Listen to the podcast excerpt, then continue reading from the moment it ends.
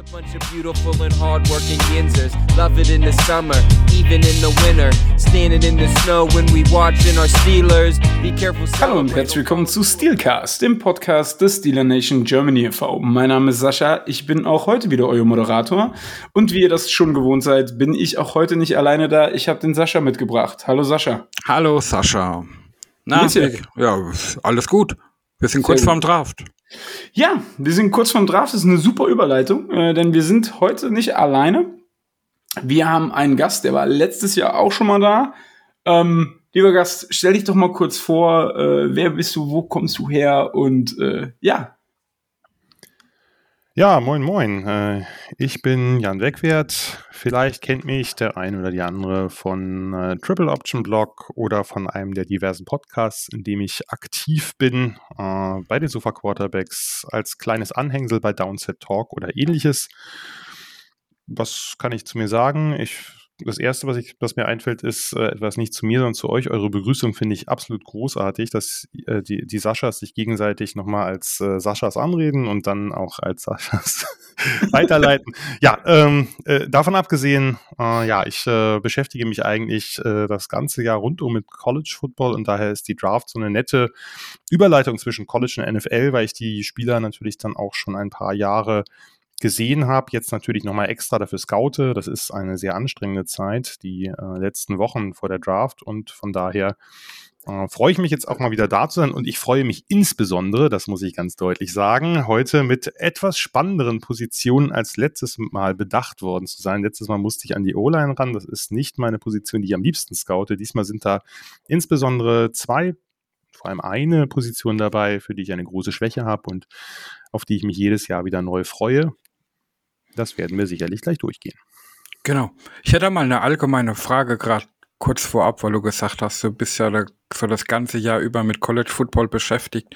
Wenn man sich so intensiver damit befasst, ist dann diese Pre-Draft, diese Zeit vorm Draft, dieses Scouten von einzelnen Spielern ein bisschen einfacher, weil man die, ich sag mal, die Top-Prospects eh schon das ganze Jahr über verfolgt hat? Oder ist es zu speziell, die Zeit vorm Draft, um da das während der Saison bedienen zu können?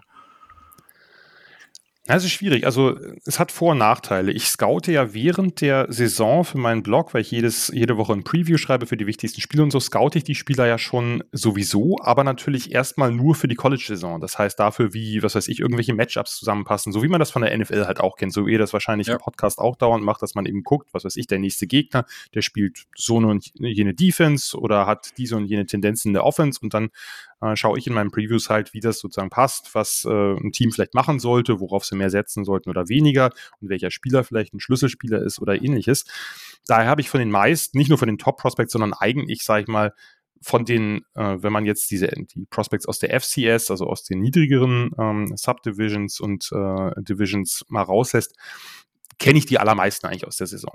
Äh, nur es ist halt so, dass man natürlich gewisse Biases hat. Man hat den einen oder anderen Spieler in wichtigen Spielen gesehen und hat gesehen, oh, der hat richtig toll performt und denkt, naja, das ist auf jeden Fall einer, den habe ich ganz oben auf der Liste. Und da muss man sich natürlich manchmal von frei machen, denn wenn man sich dann ein Tape wirklich nur auf den Spieler achtet, das ist nochmal was anderes. als wenn ich jetzt selbst, also ich schaue auch unter der Woche nachts relativ viel College Football. Äh, es gibt dann oft kleinere Conferences, die dann äh, unter der Woche spielen. Das ist ganz schön, weil es dann nicht immer sich alles nur auf den Samstag zentriert. Nur, es ist immer noch was anderes, wenn du auf einen Spieler zwölf Minuten ein Gain-Tape jeden einzelnen Snap achtest. Und da merkt man dann das ein oder andere Mal, naja, gut, das ist ein toller Spieler, der hat ja auch ein paar Flashes, der hat auch tolle Plays, aber wenn ich das Gesamt sehe, ist doch hier was inkonstant, dann ist er da nicht gut genug, dann muss ich ihn doch ein bisschen runtergraden. Das ist nicht immer leicht, weil manchmal verguckt man sich ja auch in Spieler, die in besonderen Momenten einfach ne, ja, die besonders ja. großartig hervorgetreten sind. Und dann sieht man vielleicht auch noch, dann hat man den schnell eingeschätzt, weil der ein, zwei Mal schnell an der Seitenlinie war und dann kommt die Combine und da läuft er eine 4-7-5 und dann merkst du, naja, hm, hat vielleicht gute Positionen gehabt oder vielleicht auch eine gute Antizipation, aber so richtig, richtig schnell ist der vielleicht doch nicht. Und da muss man natürlich das ein oder mal ein bisschen mit den, mit den Grades schauen. Ich habe vor der, bevor ich richtig ins Scouting gehe, was ich eigentlich erst nach Ende der, der College-Football-Saison mache, also äh, nach Mitte Januar sozusagen, dann geht es mit dem Senior Bowl so ein bisschen los in der Regel. da habe ich zwar eine ungefähre Idee, wo ich Spieler positionieren würde, aber das ändert sich schon noch sehr, sehr doll. Und das merkt man ja, und da ist, muss man auch offen sein, dass natürlich dann Leute nochmal andere Punkte aufbringen, dass man vielleicht, also ich versuche natürlich erstmal zu schauen mit möglichst wenig Vorwissen. Das gelingt mir relativ schlecht, weil ich die Spieler und natürlich auch so ein bisschen die mediale Berichterstattung über zwei und manchmal auch drei oder sogar vier Jahre dann bei dem einen oder anderen Spieler verfolgt habe. Aber das ist halt was, wovon man sich ein bisschen lösen muss. Und das, ja. wie gesagt, wird mir nicht immer gelingen. Und jeder, und das ist halt, man hat so seine Blindspots. Man hat natürlich auch genauso Blindspots, wenn man jetzt ähm, ohne Vorwissen rangeht. Das hat Vorteile, wenn man natürlich relativ neutral auf die Prospect schaut. Mein Vorteil ist quasi so ein bisschen, dass ich Entwicklungen besser einschätzen kann. Vielleicht, weil ich diese Spieler ja. eben die Jahre beobachtet habe. Das wird euch genauso gehen. Wenn ein, ein, Spieler bei den Steelers jetzt vier Jahre spielt, dann habt ihr natürlich auch so ein bisschen eine Idee davon, was der mal war, wo der hingegangen ist, wie viel vielleicht noch drin ist. Das habe ich dann vielleicht ein bisschen mehr, aber wie gesagt, es, beim, beim Scouten gibt es nicht den einen goldenen Weg, sondern es hat halt alles Vor- und Nachteile und ich würde meinen Weg einfach deswegen nicht aufgeben, weil ich den Sport zu sehr mag und ich müsste ja mhm. aufhören, den zu schauen. Und das ist überhaupt keine Alternative.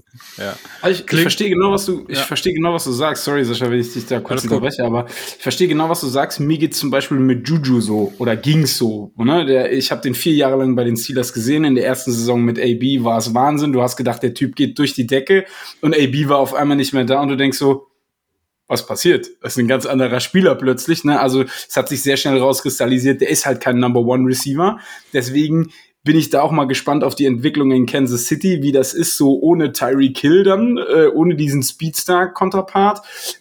Darum soll es jetzt aber nicht gehen. Also ich wollte es nur mal äh, erläutern, dass ich verstehe, was du meinst und wie, wie das dann äh, so alles so ein bisschen ineinander greift.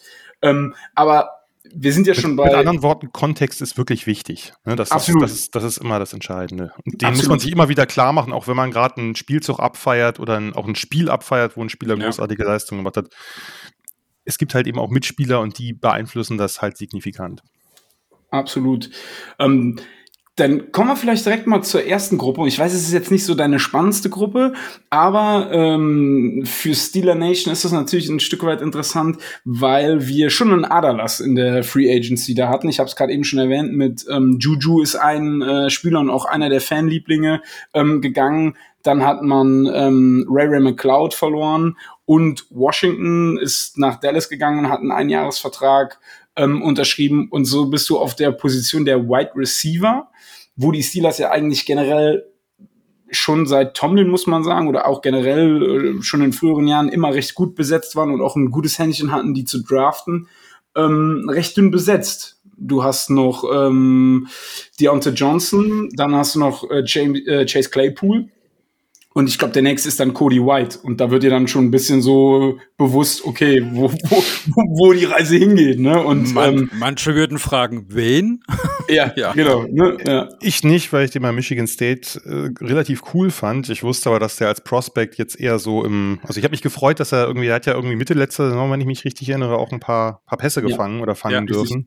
Ähm, nur klar, natürlich ist das ein, eine Position, die dringend ein Upgrade braucht. Ja. Er hatte auch, ich möchte an der Stelle sagen, ich weiß, es kommt auf den Kontext an, aber er hatte auch einen brutalen Drop in irgendeinem Spiel. Wo ich dachte, das kann oh sein. Gott, was war das denn gerade? aber äh, widmen wir uns vielleicht äh, dem, dem, dem frischen Blut, äh, was da aus der äh, NCAA hoch möchte in die NFL oder na, hoch ist vielleicht der falsche Begriff, aber ich denke, ihr wisst, was ich meine. Und ähm, ich würde es gerne so machen, dass wir vielleicht mal diese drei Top-Prospects durchgehen und dann vielleicht auch mal gucken, was für die Steelers einfach interessant sein kann und was auch in der Steelers-Range im Moment so gemockt wird und wie du das vielleicht einfach auch einschätzt, Jan. Mhm. Ähm, der erste Name, der hier auf meinem Zettel steht, ist Drake London von USC. Wie ist da deine Einschätzung zu? Ja, Drake London, ich, also ich zunächst mal meine Einschätzung, ich werde die jeweils auch kurz bekannt geben, aber die ist vielleicht nicht ganz so relevant, wie so ein bisschen den Spielertypus zu beschreiben. Weil ja. Vielleicht für eure Hörerschaft ist jetzt äh, nicht so spannend, wo ich den Spieler jetzt auf dem Board habe. Ich werde das kurz erwähnen, aber äh, wichtig ist ja vor allem, dass man sich vorstellen kann, für diejenigen, die jetzt nicht selbst scouten, was sind das für Typen? Ja. Da, da, davon hängt es ja gerade bei Receivern auch sehr, sehr stark ab. Das Receiver-Board wird von den Teams sehr unterschiedlich sein wen sie auf 1, 2, 3, 4 haben. Einfach auch deswegen, wenn du irgendwie einen Spieler hast, wenn du deinen Outside, deinen Ex-Receiver hast, der eben außen an der Line steht und, und Press-Coverage schlagen kann, den, wenn du den hast, dann musst du da nicht unbedingt eher äh, große äh, Ressourcen irgendwie investieren. Vielleicht brauchst du eher einen etwas flinkeren Slot oder einen dynamischen äh, Set-Receiver-Flanker. Von daher ist das dann, hängt dann auch ein bisschen davon ab, was, was will ich haben. Drake London ist halt wirklich der, das Idealbild eines großen Outside-Receivers. Riesig groß, lange Arme. Für mich auch der beste Receiver dieser Klasse, aber es hängt, wie gesagt, stark davon ab, was für Needs man hat, was für einen Receiver-Typus man präferiert. Und das ist halt einfach jemand, der, der vielleicht jetzt nicht athletisch wahnsinnig beeindruckend ist durch Schnelligkeit oder durch Dynamik und auch vielleicht auch nicht die besten Routes läuft, aber der ist einfach jemand, der an der Seitenlinie Bälle fängt. Und zwar jeden Ball ungefähr. Er hat ein paar Drops drin, aber der hat einen unglaublichen Catch-Radius. Der kann die Bälle aus von der Grasnarbe genauso pflücken wie irgendwie aus dem fünften Stock. Und gerade letzteres, da ist er natürlich einfach aufgrund seiner Größe, seiner Sprungkraft und seiner langen Arme, äh, wird er die meisten Cornerbacks vor Probleme stellen. Also das, das ist einfach, der ist ehemaliger Basketballer und das merkt man auf dem Platz. Okay. Weil der, der kann dieses Aufposten, dieses Shielden, also den quasi den Körper als als, als Schild einsetzen, dass man von hinten eben nicht an den Ball rankommt, wenn er den dann fangen will und so. Das sind halt Sachen, die er wahnsinnig gut beherrscht, die er insbesondere eben im letzten Jahr halt auch wahnsinnig gut umgesetzt hat. Also diese ganze Offense von USC, die lief eigentlich über Drake London, der hat pro Spiel, wenn ich das jetzt, äh, wenn ich das jetzt richtig in Erinnerung habe, elf Bälle gefangen. Das, und zwar also der war auf dem Weg dahin, Rekorde zu brechen, bis er, und das ist halt die eine, eine Frage, die man, äh, oder das, das große, eine große Fragezeichen, was man hat. Er hat sich bei so einem, bei so einem Pass in die Endzone was, glaube ich, den Knöchel gebrochen und war dann, ist dann ausgefallen, hat also die letzten vier Spiele verpasst, war trotzdem immer noch, also war in den meisten Statistiken immer noch weit vorn, weil der halt so viel, so viel gefangen hat, äh, so viel Touchdowns gemacht hat und so weiter.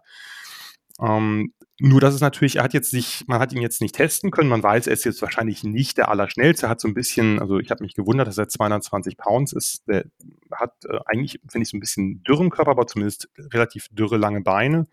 Und das, was ihn vielleicht so am besten nochmal auszeichnet gegenüber, es gibt ja immer mal wieder Receiver, die man so, die in die NFL kommen, wo man sagt, oh, die fangen jeden Ball irgendwie aus jeder, jeder Etage und so haben unglaublichen Catch-Radius. Was bei ihm halt wirklich krass ist, dass er trotz seines großen, langen und ein bisschen dürr wirkenden Körpers wirklich extrem gut nach dem Fang ist. Also die Yards after Catch, ähm, das sieht nicht immer so explosiv aus. Ne? Es gibt ja die, die dann so tolle Moves drauf haben und ganz schnelle Kadenz beim Schritten. Das hat er nicht, aber jeder Schritt ist gefühlt drei Meter lang und ich meine, da musste so einen Typen erstmal aufhalten. Und der hat eine relativ also eine erstaunlich gute Contact Balance. Der macht jetzt nicht die tollsten Cuts und irgendwelches und nicht dauernd irgendeinen Spin-Move oder so, aber lässt sich sehr schwer, schwer stellen und hat so, ein, so ein Gefühl dafür, wie der Winkel vom Gegner ist, dass er sich da so ein bisschen vorbeischlängeln kann, trotz seiner riesigen Größe. Also wirklich ein sehr, sehr spannender und in gewisser Hinsicht auch nicht so typischer großer Spieler.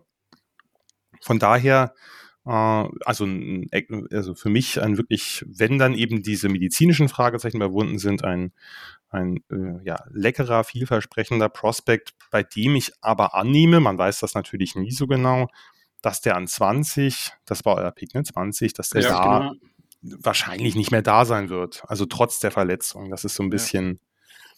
die Frage oder das Fragezeichen, was ich da habe, weil wenn ich, wenn der ans, bis an 20 fällt, und sowas kann immer sein, also auch trotz aller Mockdrafts, es wird irgendein Spieler, den man jetzt in den Top 10 sieht, wird wieder weiter fallen. Das ist äh, jedes Jahr so mindestens einer. Wenn es Drake London ist, weil vielleicht die Teams, man weiß es ja auch nicht, der ein oder andere Arzt doch gesagt hat, ah, das verheilt vielleicht doch ein bisschen komisch oder so, das äh, steckt man oft nicht drin. Ich bin ja ein äh, medizinischer Laie, ich kann es eh nicht beurteilen. Wer weiß, vielleicht, äh, ich meine, ihr habt jetzt nicht das riesen Draft-Kapital, aber wenn der vielleicht dann so in die späten Zehner fällt, vielleicht so einen kleinen Uptrade oder so. so. Da Wollt ihr wahrscheinlich nicht. Da, da, da, sprichst du tatsächlich was, was ähm, an. Ähm, hätten wir jetzt 10, 11 Picks oder so in dem Draft würde ich darauf gehen, eventuell, aber dann auch nicht für einen Wide Receiver, weil dazu waren die Steelers tatsächlich zu erfolgreich in den letzten Jahren, Wide Receiver so in den Late Rounds oder in den, in den mittleren Runden so zu draften. Ähm, aber ich fand Drake London tatsächlich auch, also das ist mir halt auch aufgefallen, ich wusste nicht, dass er einen Basketball-Background hat, aber gerade dieses, diese Körperbeherrschung und dieses, dass der den Corner irgendwie immer wieder so abwehrt quasi und den Ball catcht, das ist schon, schon sehr illustre anzusehen gewesen, das muss man wirklich sagen. Ähm, Definitiv. Also der hat eine Körperbeherrschung für einen, gerade für einen großen Spieler, die ist schon, Die ist schon ziemlich, äh, ziemlich spannend. 6-4 ist er, ne? 6-4 oder? Ja. Genau. 6-4, ja, genau. 6-4 und dann noch 33er Arme, also so fast O-Liner-Arme. Da kann man schon was mit anfangen. Der kann sich schon in jede Richtung strecken. Ja. Kommen wir mal ähm, zu einem Prospect aus Ohio, ne, nämlich von der Ohio State University, und zwar Garrett Wilson. Der wird ja in diversen Mockdrafts auch recht hoch gehandelt. Ähm, wie ist da deine Einschätzung? Also, wo ist vor allen Dingen so, was ist der Main Asset, den er einfach mitbringt, wenn du ihn draftest? Äh, bei Garrett Wilson würde ich sagen, der Main Asset ist zum einen, also ist erstmal grundsätzlich Dynamik. Also ein nicht, nicht besonders großer und erst recht nicht schwerer, also ein bisschen dürrer Receiver mit 6'083, ähm, mit sehr gutem Speed. Äh, hatte man, also der hat noch schneller getestet mit einer 4-3er-Zeit, als viele das angenommen hatten. Ja. Äh, der ein ja, das ist einfach jemand, der, der, der bewegt sich in jeder Hinsicht flüssig. Das sieht einfach immer gut aus. Der ist ein ziemlich guter Route Runner. An dem einen oder anderen kann er noch, kann er noch ein bisschen arbeiten, aber der hat jetzt einen, einen guten Release. Der kann halt wirklich diese Cuts, äh, und so. das ist, das ist relativ, relativ stark, hat eigentlich äh, gutes kontrolliertes äh, Footwork, hat auch schon die ein oder andere Route mehr gelaufen, also auch verschiedene. Ähm, die, der kann sich halt, der kann sich halt Separation gegen Cornerbacks erarbeiten. Ähm, das, das die zwei Sachen, die bei ihm auffällig sind, zum einen, der hat einfach eine überragende Körperkontrolle, ganz anders, natürlich ganz anderer Typ als Drake London, aber er hat eine sensationelle Sprungkraft. Es gibt so ein, zwei Plays auch äh, aus seiner Freshman-Saison gegen, gegen Clemson, war das, glaube ich, wo er wirklich also es gibt so Bilder, wo er quasi über dem Cornerback in der Luft steht und den Ball fängt. So, also sieht schon, ist schon auch ein sehr spektakulärer Spieler. Und was bei ihm halt dazu kommt, ich würde sagen, von allen Receivern ist er der Beste nach dem Catch. Äh, also der hat wirklich all diese Moves drauf, die man sieht, wenn man sich irgendwelche Highlight-Tapes anguckt. Ne? Also einfach sehr elusive, hat jede Menge Manöver, einen Spin-Move, einfach immer und auch immer sehr überraschende Cuts. Also wenn dann der Spieler ankommt und irgendwie mit Schwung ankommt, der Verteidiger, dann kann er das halt wirklich gut, den Schwung gegen ihn zu verwenden. Ne? Also ein schneller, überraschender Cut nach innen. Das ist halt sein, äh, sein, sein, sein Lieblingsmove. Und dann äh, läuft er oder greift er ins Leere.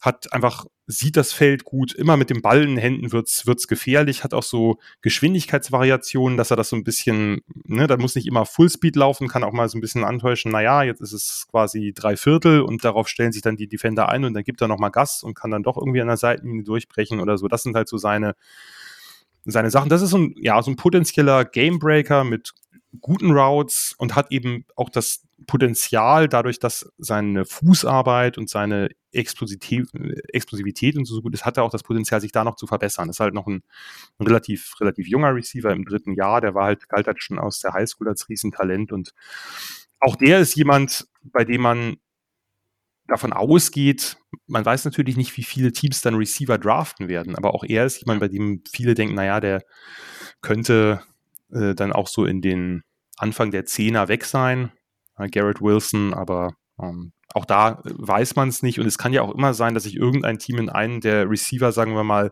vier bis sechs stärker verliebt. Das gab es immer mal wieder, ne? dass, äh, dass jetzt diese, die drei, die jetzt bei vielen halt die Top drei sind, dass die vielleicht nicht auf jedem Teamboard auch die Top drei sind. Ja. Hm. Ähm, dann kommen wir vielleicht mal in, in eine Range, wo, wo man schon eher glauben kann, dass derjenige an 20 vielleicht noch da ist. Und das ist äh, Jameson Williams von Alabama. Ja. Jameson Williams ist ganz einfach, wenn man sagt, was ist sein bestes Trade? Speed, und zwar Weltklasse Speed. Ganz einfach. Also das ist dein Speedster und der beste Speedster dieser Klasse. Mit Abstand. Okay, dann habe ich eine Frage. Kann der außer schnell laufen auch den Ball fangen? Weil ich erinnere mich an einen Prospect, den die Bengals mal gedraftet haben. Ross hieß der, glaube ich. John Ross, hat, ja. Genau, der hatte auch einen Ultraspeed, aber der hat dann irgendwie beim Laufen vergessen, den Ball zu fangen und mitzunehmen. Also das sollte er schon können. Genau, also John Ross, ähm, das Lustige ist, am College hat er diese Probleme nicht so stark gehabt, wie er sie später hatte, ein bisschen auch, aber da war es dann auch so, dass er mit den Routes Probleme hatte und so. Das ist bei Jameson Williams eigentlich nicht so. Jameson Williams ist auch ein anderer Typ. Jameson Williams ist fast 6'2 groß, was sehr ungewöhnlich ist für, die, für Receiver, die halt diesen absoluten Weltklasse-Speed haben, dass sie sehr oder relativ groß sind, ist groß, ein bisschen dürre gebaut. Sein größtes Problem ist, im National Championship Game hat er sich das Kreuzband gerissen. Im letzten Spiel der Saison, im wichtigsten Spiel der Saison, Ball gefangen, über die Mitte tief und ein falscher Schritt, das ist ja oft, ne, ohne Fremdeinwirkung, das ist ja so der Klassiker, und er bleibt irgendwie im Rasen hängen, will einen Cut machen, ganz, ganz dynamisch und äh, ja, dann war das Ding durch. Von daher, von dem gibt es keine Testwerte, aber das also sagen wir mal so, beim Speed braucht man die nicht, weil das ist einfach krass, wenn der ein paar Mal ins Land gelaufen ist irgendwie und die Safeties hinten, selbst wenn es zwei hinten waren, die nicht ganz den richtigen Winkel haben, dann ist er einfach spielend leicht an denen vorbei gesprintet zum Touchdown. Also das ist jemand, wenn er den Ball in der Hand hat, dann ist die Chance, dass er ein Big Play macht, immer gegeben zumindest. Er muss noch ein bisschen an seinen Routes arbeiten, wobei er das schon deutlich mehr getan hat. Man muss dazu sagen, Jameson Williams war bei Ohio State vierter Receiver in den letzten Jahren und hat dann gedacht, na ja, also wir haben ja schon über Garrett Wilson gesprochen, wir sprechen vielleicht gleich auch noch über Chris Olave. Und dann haben sie einen äh, Slot-Receiver, der sensationell gut ist, Smith Jigba, der kommt nächstes Jahr in die Draft. Und Jameson Williams war Nummer vier und ist dann zu Alabama gegangen, was selten ist, dass man zum besten Team geht, weil man irgendwo anders keine Spielzeit bekommt. Äh, und da hat er dann, ist er dann richtig durchgestartet. War der, war dann da der beste Receiver und auch einfach der wichtigste Offenspieler neben dem Quarterback. Und äh, das ist, äh, also der hat jetzt nicht viel, noch nicht so viel Erfahrung auf dem Spielfeld wie einige andere. Aber das sah, also man merkte auch im Laufe der Saison, die Routen werden besser, die, die, die Cuts werden besser. Ähm, muss ein bisschen lernen, die Routen durchzulaufen. Man hat oft gemerkt, naja, äh, wenn er weiß, dass er nicht irgendwie einer der ersten Reads ist, dann sah die Route etwas weniger dynamisch aus, um es mal vorsichtig zu formulieren. Aber das sind alles Sachen, die kann ihm natürlich, das ist ja eine Frage einfach auch des, des Coachings. Ne? Also der kann den Ball gut fangen, äh, hat auch einen größeren Catch Radius erwartet. Ist jetzt natürlich nicht derjenige, der jetzt mit seinem eher dünnen Frame jetzt irgendwie so ein Contested Catch Monster ist. Das muss er natürlich aber auch nicht sein. Ne? Das muss ein Drake London sein, weil der natürlich jetzt vielleicht nicht so äh, diese Explosivität und diesen Speed hat. Aber er fängt den Ball sicher und er ist einfach jemand, der, äh, der dann wirklich mit dem Ball, wenn er freien Raum hat und in Stride, also im vollen Lauf angespielt wird, dann klingelt's. Das ich klingt hab, für mich nach einem guten Komplementär, Sascha, oder? Ja, ja ich auf, auf jeden Fall ähm, würde mit Sicherheit so ein Typ zu den Steelers passen. Ähm, was mich jetzt ein bisschen, oder ich weiß nicht, ob, ob man sich da Sorgen machen muss bei den Jungs. Wir haben jetzt bei zwei von den ersten drei gehört, sie haben eine signifikante Verletzung hm. doch gehabt und man hat die Spieler jetzt nach Verletzungen nicht wieder spielen sehen oder mhm. performen sehen. Ähm, kann das dann für den Draft, für, für, das, für, die, für die potenzielle Auswahlposition dann auch Auswirkungen haben? Oder sagt man dann eher, hey, mit so Verletzungen im Football kann man umgehen und wir sehen das Talent und mir ist das egal, ob der schon mal ein frisch oder vor zwei Jahren einen Kreuzbandriss hatte. Ja, zwei Jahre ist natürlich immer besser, weil dann hat man die Spieler danach wieder gesehen ja. und weiß, wie sie es überstanden haben. Das ist, ja, das ist ja klar. Andererseits muss man natürlich sagen, ähm, gerade wenn man die letzten Jahre sieht, in den letzten Jahren gab es eine Tendenz dazu, dass diese Superspeedster immer noch ein bisschen höher genommen worden sind, als man das vorher dachte. Ja, also ob das jetzt ein Jalen Waddle ist, ob das ein Henry Rux ist, das sind Spieler, die waren im, in der First Round und auch klar in der First Round, aber nicht unbedingt als Nummer eins da gab es, ne, also bei, bei, bei Rux war es eigentlich so, dass man CD Lamb ein bisschen höher eingeschätzt hat, dass man äh, Jerry Judy ein bisschen höher eingeschätzt hat oder so. Und auch vorher mit, mit Hollywood Brown, der zu den Ravens gegangen ist. Auch da war es ein bisschen überraschend, dass der so früh ist. Das heißt, die NFL steht halt extrem auf Speed. Und von daher würde ich annehmen, dass Jameson Williams, ich habe den ein bisschen niedriger als die anderen beiden, aber das ist erstmal völlig irre irrelevant, dass Jameson Williams, wenn er fit geblieben wäre, wenn er das letzte Spiel durchgespielt hätte, dann wäre der wahrscheinlich in der Region gegangen. Einfach, wenn du einen 6-2 Receiver mit 4-2er Speed hast, der dir wirklich, der dir wirklich jeden, jeden Winkel killt, den irgendein Safety nimmt. Ähm, in der heutigen NFL wäre der nicht mehr in der Region da. Und jetzt kann es halt sein, dass der irgendwo bis in die 20er fällt. Das ist äh, alles andere als ausgeschlossen. Und von daher, in dem Fall ist es womöglich, weiß man natürlich nicht, aber womöglich eure Chance. Jetzt müsste man natürlich einen Sportmediziner fragen, wie man nach einem Kreuzbandriss vielleicht äh, Speed oder so einbüßt. Also ich hatte jetzt zum Glück, toi toi toi, ich äh, klopfe jetzt hier mal auf Holz, noch nie einen Kreuzbandriss. Ähm, ich weiß nicht, äh, wie sich das tatsächlich auf die Speed dann auswirkt. Aber ob der jetzt nachher 4-2 oder 4-3 läuft, ähm, ich glaube, das würde den Steelers allgemein recht gut tun. Weil ich sag mal, von den Spielertypen, die du jetzt gerade beschrieben hast, würde ich sagen, ein Drake London haben wir theoretisch gesehen schon, wenn er seinen Kopf zusammenhält. Das wäre Chase Claypool. Ne? So, das wäre mal der Punkt. Garrett Wilson, Dynamik, das ist so Deontay Johnson ohne Topspeed zu haben. Und dann hast du, wenn du einen Jameson äh, Williams draftest, plötzlich dann diesen Speedster, den du ja gerade eben auch super äh, beschrieben hast. Das wären halt die drei Spielertypen, hättest du dann einmal zusammen quasi, die du jetzt gerade hier äh, auch einfach beschrieben hast. Ne? Ja, Wobei man natürlich sagen muss, dass von den Anlagen her, man weiß ja nie, wie das dann wird, da, da gibt es ja so viele Faktoren, die dann noch reinspielen. Von den Anlagen sind Drake London und Garrett Wilson halt über Claypool und, und Deontay Johnson einzuordnen. Aber klar, vom ganz ungefähren Typus, also auf, sagen wir mal, von den Einsatzmöglichkeiten, jetzt gar nicht vom, von den, also Wilson ist halt äh, mit dem Ball in der Hand nochmal eine ganze Ecke gefährlicher, obwohl Johnson das ja auch, und dann ja auch ein guter, guter Returner gewesen bei, bei Toledo. Und ich glaube, bei euch hat er das auch gemacht, oder? Oder nicht mehr? Ich glaube nicht mehr. Also okay. ich, nee.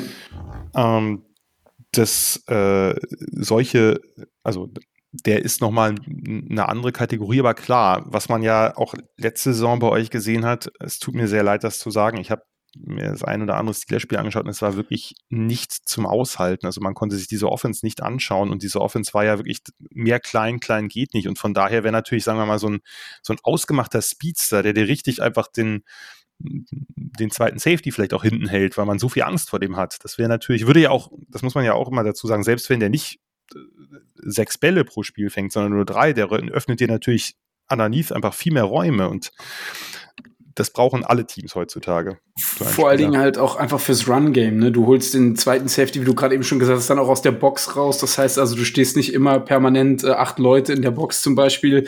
Das wäre schon äh, nicht schlecht. Ja, ähm, unbedingt. Also das war ja, auch das ist natürlich, also man hat natürlich einen Najee Harris, den ich nach wie vor, man kann über den Pick streiten, aber für einen sehr talentierten Runner halte. Äh, den hat man natürlich auch verbrannt, weil man den armen Jungen ja wirklich einfach immer wieder in eine Mauer hat laufen lassen. Und der wird sich am meisten freuen. Und man hat bei Alabama gesehen, was passiert, wenn der halt ein paar dynamische Receiver äh, drumherum hat. Der kann für sich selbst kreieren. Nur nicht, wenn halt die Box immer voll steht, weil man weiß, naja, wenn kein Lauf kommt, dann kommt ein kurzer Pass. Das kann man auch aus der Box raus verteidigen. Ja, definitiv. Ähm, lass uns kurz vielleicht noch zwei Namen besprechen, die so auch in der Steelers Range sind, beziehungsweise bei dem zweiten sogar eher ein, ein Second Rounder wahrscheinlich in, in diese Richtung fällt. Einmal ist das Chris Olavi von äh, Ohio State, den hast du ja gerade eben schon mal ähm, angeschnitten.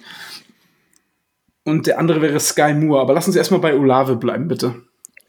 Ja, Chris Olave ist ein Spieler, der bei den allermeisten eben auch so in dieser Region um die 20 rumgesehen wird. Ich habe ihn minimal niedriger, nicht weil ich ihn nicht mag, sondern weil ich nicht ganz weiß, ob, sein, ob er in der NFL genauso aufdrehen kann wie im College. Das ist ein, ja, äh, ich habe irgendwann gesagt, man muss bei Chris Olave an smooth so viele O's, wie es möglich ist, dran machen, weil das beschreibt seinen Spiel, Spielstil am besten. Also es ist einfach, der, das ist ein, ein, ein Ästhet auf dem Platz, ein absoluter sozusagen Bewegungskünstler, der läuft Routen so locker, flockig und nicht mal, das sieht nicht mal doll aus, als ob er hart cuttet, sondern es ist alles in einem Schwung. Das ist wirklich, also ästhetisch geht nichts über Chris Olave. Der ist äh, jemand, der viel vertikal eingesetzt wurde, hat auch überraschend schnell getestet mit einer, mit einer äh, hohen 4-3er-Zeit. Das, auch das war nicht unbedingt erwartet worden.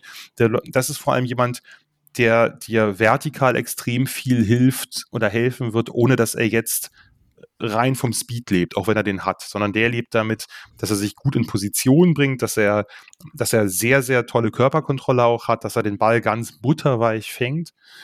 Bei Chris Olave ist ein bisschen die Frage, der ist es nicht der physischste. Also der, den kann man halt mit Press Coverage ein bisschen, ähm, ein bisschen kontrollieren. Der ist auch jemand, der jetzt am, am Catchpoint, wenn er jetzt, also der kann auch Bälle fangen unter, äh, unter Druck oder wenn ein Verteidiger an ihm dranhängt, weil er einfach diese tolle Körperkontrolle hat. Der wird dir aber nach dem Catch nicht viel bieten. Also das hat er am College schon nicht getan. Eher die weiten Bälle fangen, als die kurzen fangen und dann durchmarschieren. Das wäre jetzt eher Garrett Wilson, der dann auch äh, da wirklich viele Yards auf der Catch machen kann. Chris Olave bricht nicht sehr viele Tackles. Das muss man, das muss man so deutlich sagen. Der hat andere Qualitäten. Der hat vor allem einfach dieses extrem ausgeprägte und nuancierte vertikale Spiel. Da ist er, der ist einfach sehr weit schon. Der hat ganz lange gestartet, vier Jahre in der Top-Offense gespielt, immer Impact gehabt. Den kannst du im Grunde genommen gleich reinsetzen. Da ist für mich so ein bisschen die Frage, für andere ist das nicht so und ich kann mich da sehr, sehr gut irren. hat er dieses riesige Upside, wie ein Drake London, wie ein Garrett Wilson, wie ein Jameson Williams. Das weiß ich nicht. Aber ist also auf jeden Fall ein relativ sicherer Pick. Und der wird in dieser Region gehen. Da, äh, das prognostizieren zumindest viele, dass der so im Bereich zwischen, was weiß ich, 17 und 28 geht. Und das kann ja immer auch ein bisschen anders sein. Ne? Das kann auch immer sein, das muss ja auch nicht heißen, dass der Spieler nicht gemocht wird. Ich sage das immer wieder gerne. Es kann ja sein, dass ein Spieler bei fünf Teams hintereinander jeweils der zweite Spieler auf dem Board ist, aber es ist jeweils immer ein anderer Erster, den sie nehmen. Das heißt also nicht, dass die Teams alle dann einen Chris Olave oder irgendeinen anderen Spieler nicht gemocht haben, sondern nur, dass es eben einen anderen gab, den sie vielleicht noch ein bisschen mehr mögen. Von daher, ein bisschen Glück braucht es immer. Ne? Also, dass, dass dann einem vielleicht auch irgendwie ein Spieler in den Schoß fällt, mit dem man da gar nicht mehr gerechnet hat, dann heißt es halt zugreifen. Also es hört sich für mich dann jetzt aber auch so an, auch ein Olave wäre ein Spieler, der eben das Wide Receiver Core der Steelers sofort verbessern würde und ja. der es auch wert wäre, an 20 zu picken. Ich würde ihn ein bisschen niedriger picken, aber grundsätzlich, wenn ich von, von meinem, von mir mal abstrahiere, im Konsens wird es so gesehen, dass er das wert wäre. Und, okay. ich, und man hat halt, also ich bin der Meinung, man würde mit Chris Olave dieses Receiver Core halt sofort upgraden weil der eben relativ weit ist. Der braucht vielleicht, der hat seine Limitationen. Ne? Der, dem wirst du jetzt nicht 20 Screens in die Hand drücken und dann tankt er sich irgendwie durch oder hat tolle Moves. Den musst du halt vertikal bedienen. Äh, und da wird er dann auch seine Plays machen. Gut. Okay, danke. Ähm, dann vielleicht noch zwei, drei Sätze zu Sky Moore. Ich bin ein großer Fan von Sky Moore. Ich kann das, äh, muss das so deutlich sagen. Und in meiner Welt ist der an Pick 50, das ist euer zweiter, ne? 52. 52. Ja. 52 nicht mehr da. Aber das äh, muss überhaupt nichts heißen. Also Sky Moore, Western Michigan, also ein kleineres College aus einer Conference der MAC, die ich äh, bevorzugt beobachte und da auch immer mal wieder so ein, so ein Talent wie Sky Moore erspähe. Letztes äh, Jahr übrigens die Eskridge, der Receiver, der in der zweiten Runde zu den Seattle Seahawks gegangen ist, ist auch von Western Michigan. Das war sozusagen sein Vorgänger, wenn man so will, auf der Position. Also haben zusammen gespielt, aber er hat so ein bisschen auch diese Eskridge-Position übernommen. Sky Moore ist ein kleiner Receiver, also äh, deutlich, deutlich kleiner als die anderen. Ebenfalls sehr schnell, relativ kompakt gebaut. Also nicht unbedingt so ein kleiner Slot, wie man den kennt, diese kleinen, quirligen, die jetzt aber ein bisschen schmal sind, sondern der hat eher so, so ein, fast wie so ein Running Back-Körper. Ne? Klein, aber ziemlich kompakt, kann sich eben dann entsprechend auch durchaus mal durchtanken. Der fällt nicht bei jeder Berührung gleich hin. Ähm, der ist eine Ecke kleiner als, äh, als Garrett Wilson oder Chris Olave, äh, wiegt aber mehr. Um, und äh, das sieht man eben auch. Das ist nicht irgendwie Bad Weight oder so. Ja, der hat jetzt, bei, bei Sky Moore ist es ein bisschen eine Projection. Der hat jetzt in einer Offense gespielt, die sehr viel mit, mit Run-Pass-Options gespielt hat, wo er nicht jetzt einen riesen Route-Tree laufen musste. Aber der hat halt einfach, der ist extrem dynamisch, der hat, der ist so bei, bei so Releases und so, also das, da ist er schon relativ, relativ weit und hat halt einfach aus, wenn er so aus dem Cut rauskommt, dann hat er einen krassen Burst. Da merkt man so die Explosivität, da holt er sich dann auch die Separation, also was weiß ich, wenn er nach innen cuttet oder zum Slant, so seitlich oder so. Das, ähm, das, da merkt man schon, da kann man auf jeden Fall mit dem noch was machen. Da muss der braucht halt ein bisschen, bisschen Verbesserung im, im Route Running und hat dann aber eben vor allem auch nach dem Catch einfach wirklich tolle Skills. Den kann man tief bringen, der hat auch ein, also dafür, dass er so klein ist, der kann halt den Ball auch äh, sicher fangen, irgendwie bei, bei tiefen Bällen, aber der kann eben auch den Ball so in die Hand kriegen bei irgendwelchen Design-Touches, ein schneller Screen oder Swing Pass oder ein Slant oder so. Da macht er da halt auch seine, seine, seine Yards. Wenn der, der ist, das ist jetzt keiner, der dir super viele Moves reinhaut, wie Garrett Wilson, hier ein Spin und da noch ein Juke oder so, sondern der nimmt den Kopf runter und äh, geht nach vorne und holt das raus, was drin ist und kann halt einfach auch, auch Hits absorbieren. Ne, der fällt dann nicht hin, sondern der hält sich auf dem Bein und geht weiter. Also, ähm, ich würde hört, sich, hört sich so an, wie wenn er bei uns als Slot-Receiver spielen könnte.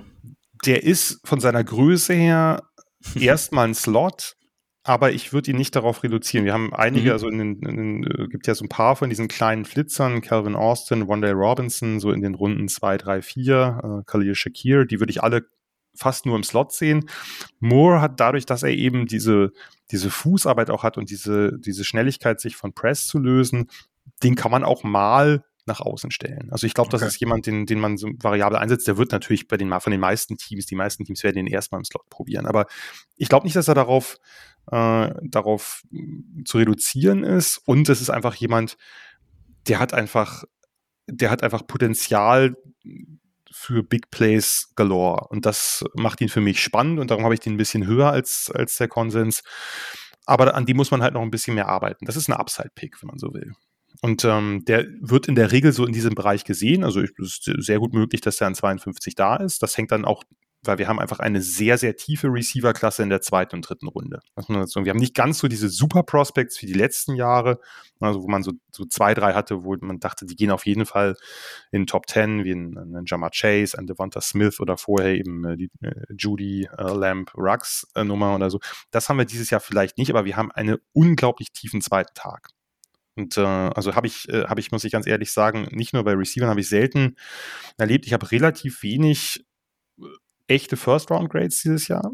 Also so wenig wie selten, aber eine, ein, ein, ein Pool an Second und Third. Also das, das ist wirklich da, das sind die Money Rounds dieses Jahr, dass man so von Platz, ich sag mal so 2025 bis 100, da ist richtig viel vorhanden. Und es ist eigentlich schade, wenn man da nicht jetzt ein paar mehr Picks hat. Ja. Aber Ja. macht macht's auf der anderen Seite ja aber auch spannend für die Teams, wo picken, weil da kann man dann ja offensichtlich, so wie sich das für mich anhört, richtig nach den eigenen Präferenzen des Spielertyps hat man auf jeden Fall Mhm. eine Auswahl da. Ich gehe davon aus, ja. Okay. Also hängt natürlich dann auch wieder ein bisschen, es gibt ja manchmal so Runs auf eine Position, dass plötzlich zwischen Ja. 40 und 50 plötzlich alle Receiver gehen. Da steckt man dann nicht drin, dann sind andere Positionen, ist da mehr Value drin. Äh, Dann muss man vielleicht einfach ein bisschen sich umorientieren. Ich bin ja eh ein Freund davon, gerade in den ersten beiden Runden nicht zu sehr nach Needs zu gehen, weil du einfach, also klar, man wird, wenn man jetzt einen Franchise-Quarterback hat, wird man sich jetzt keinen zweiten in der ersten Runde holen, das ist klar. Aber wenn man jetzt irgendwie Difference-Maker braucht, wenn ich an 20 jemanden finde, der so viel besser ist als die anderen und vielleicht nicht die klarste Need-Position hat, würde ich den trotzdem nehmen. Hat sich eigentlich oft ausgezahlt, aber gibt natürlich auch Teams und GMs, die das anders sehen. Okay, dann verlassen wir mal das weite Feld der Wide Receiver ähm, und kommen zu den für dich vielleicht ein wenig spannenderen Positionen. Ähm, Hat ja indirekt auch was mit den Wide Receivers zu tun. Hat direkt auch was zu tun. richtig, deswegen kommen wir jetzt auch zu den Cornerbacks, weil ähm, die haben ja nicht nur indirekt, sondern fast schon ziemlich direkt mit äh, den Wide Receivers zu tun.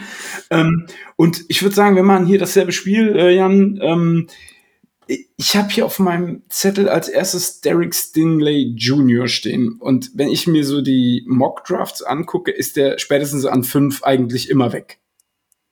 Also ist der auch wirklich so dieser, dieser Lockdown-Corner, den man sich vorstellt, oder wie würdest du ihn eher beschreiben? Ich mache es jetzt mal, oder ich versuche, es ist nicht ganz einfach, weil die Positionen mich mehr interessieren, ein bisschen kürzer zu machen, weil das ne, natürlich ein Spieler ist, der jetzt bei euch wahrscheinlich nicht auf dem Board, also, Ja. oder, also der ist auf dem Board, aber der ist äh, illusorisch. Ich, ja. Stingley, Stingley kann das sein. Also Stingley hat 2019 eine, als er Freshman war, im ersten Jahr im College hat er eine Saison gespielt, wie ich sie, glaube ich, von einem Cornerback und vielleicht sogar von einem Defender noch nie gesehen habe. Der war einfach flat out dominant, wie man gerade ein Cornerback ist einfach eine technisch schwierige Position. Da muss man sich natürlich auch von Highschool auf College auf den, an den Speed der Receiver, auch an deren Routen und so gewöhnen.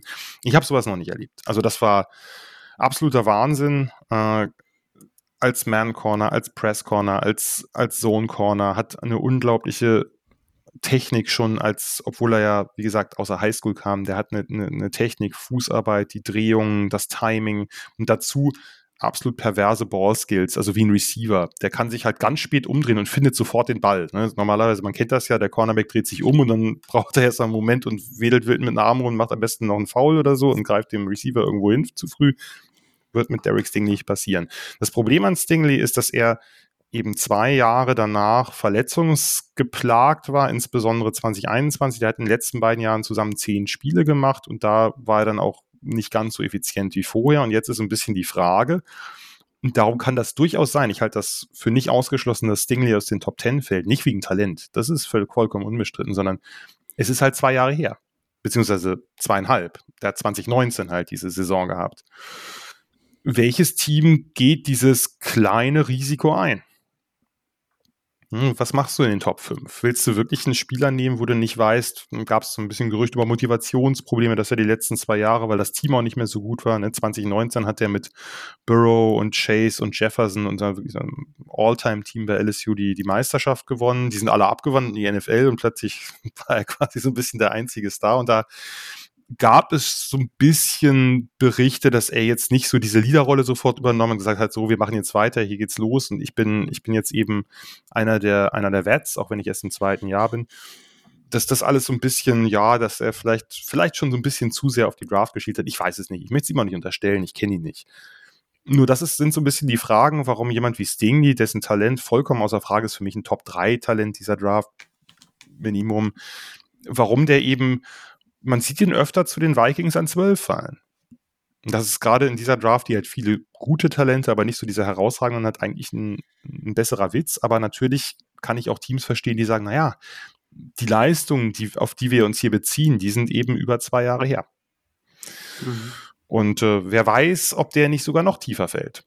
Also äh, ich würde es in meiner Welt nicht, aber man hat schon krasseres gesehen, als das ein Spieler, bei dem man eben die Projection zumindest deswegen nicht so klar ist, weil der halt, äh, weil die halt sich auf eine länger ähm, äh, vergangene Zeit bezieht. Who knows? Aber also, im Normalfall äh, ist der lange weg. Nur sollte der aus irgendeinem Grund an 15 fallen, ich würde als Team dahinter äh, alle Hebel in Bewegung setzen, äh, dass ich mir den ziehe. Also ich sag jetzt mal, äh, ich fand es bis zu dem Moment spannend, weil ich Verletzungen ist so ein Thema, das kann gut gehen, muss nicht etc. Ich fand es ab dem Moment schwierig, wo du gesagt hast, man hat so die Gerüchte gehört, dass er Motivationsprobleme hat, wenn die äh, ganzen Superstar-Spieler weg sind. Und das so ein Charakterding finde ich halt immer schwierig, auch wenn es nur Gerüchte sind, ne? Aber ja, also man, man, muss sich das natürlich, aber also ich wie gesagt, es sind Gerüchte und von daher, ich, ich möchte sie nicht beurteilen. Äh, man muss sich das natürlich so vorstellen, der kommt als College und reißt einfach alles ab und dominiert ungefähr alle Top-Receiver. Äh, und auch Jama Chase hat gesagt, im, im Training, das waren halt Duelle, die waren einfach krass. Also so, und dann haut, und dabei bei LSU ist wirklich, sind, glaube ich, ungefähr 20 von 22 Startern nach dieser Saison in die Draft gegangen. So, er, er konnte ja nicht. Er wusste, er muss noch zwei Jahre bleiben, weil er ja erst True Freshman ist. Und dass man da vielleicht denkt, und das gab es ja bei einigen anderen Top-Talenten auch schon, insbesondere auf der, auf der Edge-Position, aber das bei Clowney oder bei Garrett, dass man, dass man vielleicht in, dem, in der letzten Saison nur so Halbgas gibt. Nick Bosa hat eine halbe Saison ausgesetzt nach einer kleinen Verletzung. Ist nicht so ungewöhnlich, nur bei zwei Jahren ist es halt ein bisschen blöd und dazu kam dann eben diese, diese Verletzungen, die natürlich, also jetzt eine Liz Frank Injury, also Fußverletzungen sind halt natürlich auch immer so eine Sache. Er hat jetzt beim Pro Day, es war offensichtlich alles wieder beim Alten, der ist eine super Zeit gelaufen, auch die anderen Übungen sahen gut aus. Ich würde da ehrlich gesagt mir nicht so viel Gedanken drum machen, aber ich habe natürlich auch leicht reden. Ich habe keine Verantwortung. Ich kann das jetzt einfach so raushauen und wenn es doch irgendwas geben sollte, dann kann ich sagen, naja, konnte man ja nicht wissen so ein GM sitzt da natürlich auf dem heißen Stuhl, wenn der irgendwie einen First Rounder gerade in den Top Ten äh, zieht und der stellt sich dann nachher als vielleicht nicht so übermotiviert raus oder so. Aber wie gesagt, ich, es sind Gerüchte und ich kann sie nicht einschätzen. Okay. Dann kommen wir mal zu einem Spieler, den ich ähm, ziemlich cool finde. Und ich freue mich jetzt schon auf deine, deine Einschätzung und auch auf die Beschreibung des Spielers. Und das ist Trent McDuffie. Da haben wir ja gerade eben schon mal kurz im Vorgespräch drüber gesprochen ähm, der ich habe das zumindest so beobachtet. Vielleicht kannst du das auch mal äh, kurz noch mal so ein bisschen einsortieren. Der am Anfang, als so alle anfingen mit Mockdraft, so an 20 locker noch da gewesen wäre, der aber mittlerweile irgendwie so einen Hype gekriegt hat und fast immer in den Top 10 weg ist. Also ich habe ich hab jetzt natürlich nicht alle Mockdrafts gesehen, aber ich habe eher den Eindruck, dass er so in den Top 15 weg ist, nicht unbedingt in den Top 10. Aber dass er auf jeden Fall vor 20 weg ist. Dass er in ganz wenigen Mocks fällt er noch bis 20. Ja, Trent McDuffie ist eine, ist eine spannende Evaluation. Ich habe den ein bisschen niedriger. Ähm, das ist aber, aber muss erstmal natürlich auch wieder nichts heißen. Das ist ein Cornerback aus, also von Washington und Washington ist ja so ein bisschen die, die Defensive Back Schmiede. Also die haben einfach seit Jahren, äh, bilden die halt hervorragende Defensive Backs aus, allerdings primär Zone Defensive Backs. Also das ist, die spielen halt sehr viel Zone, sehr viel Off-Zone auch und, und haben die Spieler aber eigentlich durch die Bank hervorragend vorbereitet. Das sind alles technisch weite Spiele, sehr intelligente Spieler, äh, ho hohes Maß an Spielverständnis und so weiter und so weiter. McDuffie passt da super rein. McDuffie hat den Vorteil gegenüber anderen Zone-Cornern, dass er halt schnell ist und dass er gezeigt hat, wenn sie mal Man spielen, dass er das auch kann. Das heißt, er hat eine größere Variabilität äh, und dadurch ist er natürlich nochmal spannender. McDuffie ist super ästhetisch, technisch sauber. Äh, viele sagen, er ist ein super Tackler, das sehe ich nicht ganz so, aber das, das hängt dann vielleicht auch immer ein bisschen davon ab, was für Spiele man sieht ist jemand, der eben wie diese typischen Zone Corner so ein bisschen so ein, so ein Lurker, jemand, der wartet darauf, irgendwie nach vorn zu schießen und den, dem, dem, den Pass abzufangen, der den Quarterback vielleicht auch verleitet, irgendwo einen Pass zu werfen. Wie gesagt, ist ein, ist ein sehr, sehr intelligenter Corner, gilt als absolute Filmrat, also jemand, der wirklich auch im College schon angefangen hat, wirklich jede Nacht äh, Game Tape zu schauen. Einfach um, äh, also das ist der, also an, an Effort wird es da bei ihm definitiv nicht scheitern.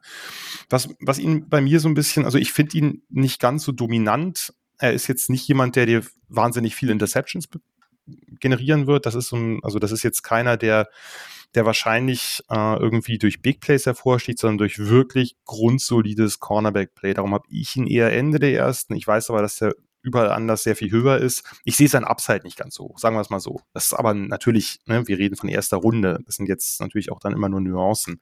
Mhm. Ähm, das ist natürlich ein, ein Top-Pick, wenn ihr den dann 20 kriegt. Da ähm, kann, müssen wir nicht drüber reden.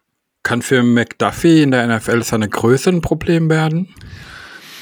Das ist der eine Punkt, der ihn fallen lassen könnte. Weniger seine Größe mit 5'11. 5'11 ist jetzt nicht so viel weniger als 6'0. Also Stingley ist 6'0 zum Beispiel. Und, ähm, sondern eher, also was ein bisschen das Problem sein könnte, gerade bei Teams. Es gibt ja Teams, die sehr stark auf diese, auf diese körperlichen Metriken setzen, die einfach so Thresholds haben und sagen, unter dieser Größe, unter diesem Speed, unter diesem oder jenem fallen die erstmal bei uns vom Board. Und bei ihm ist es halt so, er hat sehr kurze Arme. Er hat unter 30 Inch Arme, was, was für Cornerbacks halt ziemlich gering ist, was eben einfach natürlich Auswirkungen auf den Catchpoint hat, ne? dass du eben nicht irgendwie so gut reingreifen kannst, weil deine Arme ein bisschen zu kurz sind. Wenn du vielleicht mal einen Schritt verlierst, es gibt Corner, ne? also du wirst in der NFL einfach gegen sehr, sehr gute Receiver spielen und da auch mal ein, zwei Schritte Separation zulassen. Wenn du die, die Armlänge hast und vielleicht auch die Körperlänge, kannst du eben das ausgleichen, indem du da trotzdem noch reingreifen kannst, äh, im Sprung irgendwie da was machen kannst. Wenn du halt sehr kurze Arme hast, auch gerade irgendwie, wenn du vielleicht hinter dem Receiver positioniert bist, ist das schwieriger. Das ist der eine ja. Moment bei einem wirklich extrem sauberen und total sicheren Prospect wie McDuffie, der ihn fallen lassen könnte, dass er eben, äh, dass er eben diese, diese nicht besonders groß ist und dazu noch ziemlich kurze Arme hat. Was dann aber in dem Fall auch wieder, da sind wir wie bei den Verletzungen, was dann in dem Fall euer Glück wäre, denn äh, wenn er die nicht hätte, dann ist die Chance noch geringer, dass er zu euch fällt. Also ich hätte im Draft gerne Glück, ja.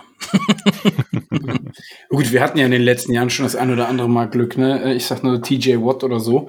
Ja, ähm, definitiv. Aber ähm, kommen wir mal zu Ahmad Gardner von den Cincinnati Bearcats, wenn ich jetzt nicht, sind die Bearcats, ne? Cincinnati, ja. ja. Müssen wir, können wir kurz machen, der ist weg.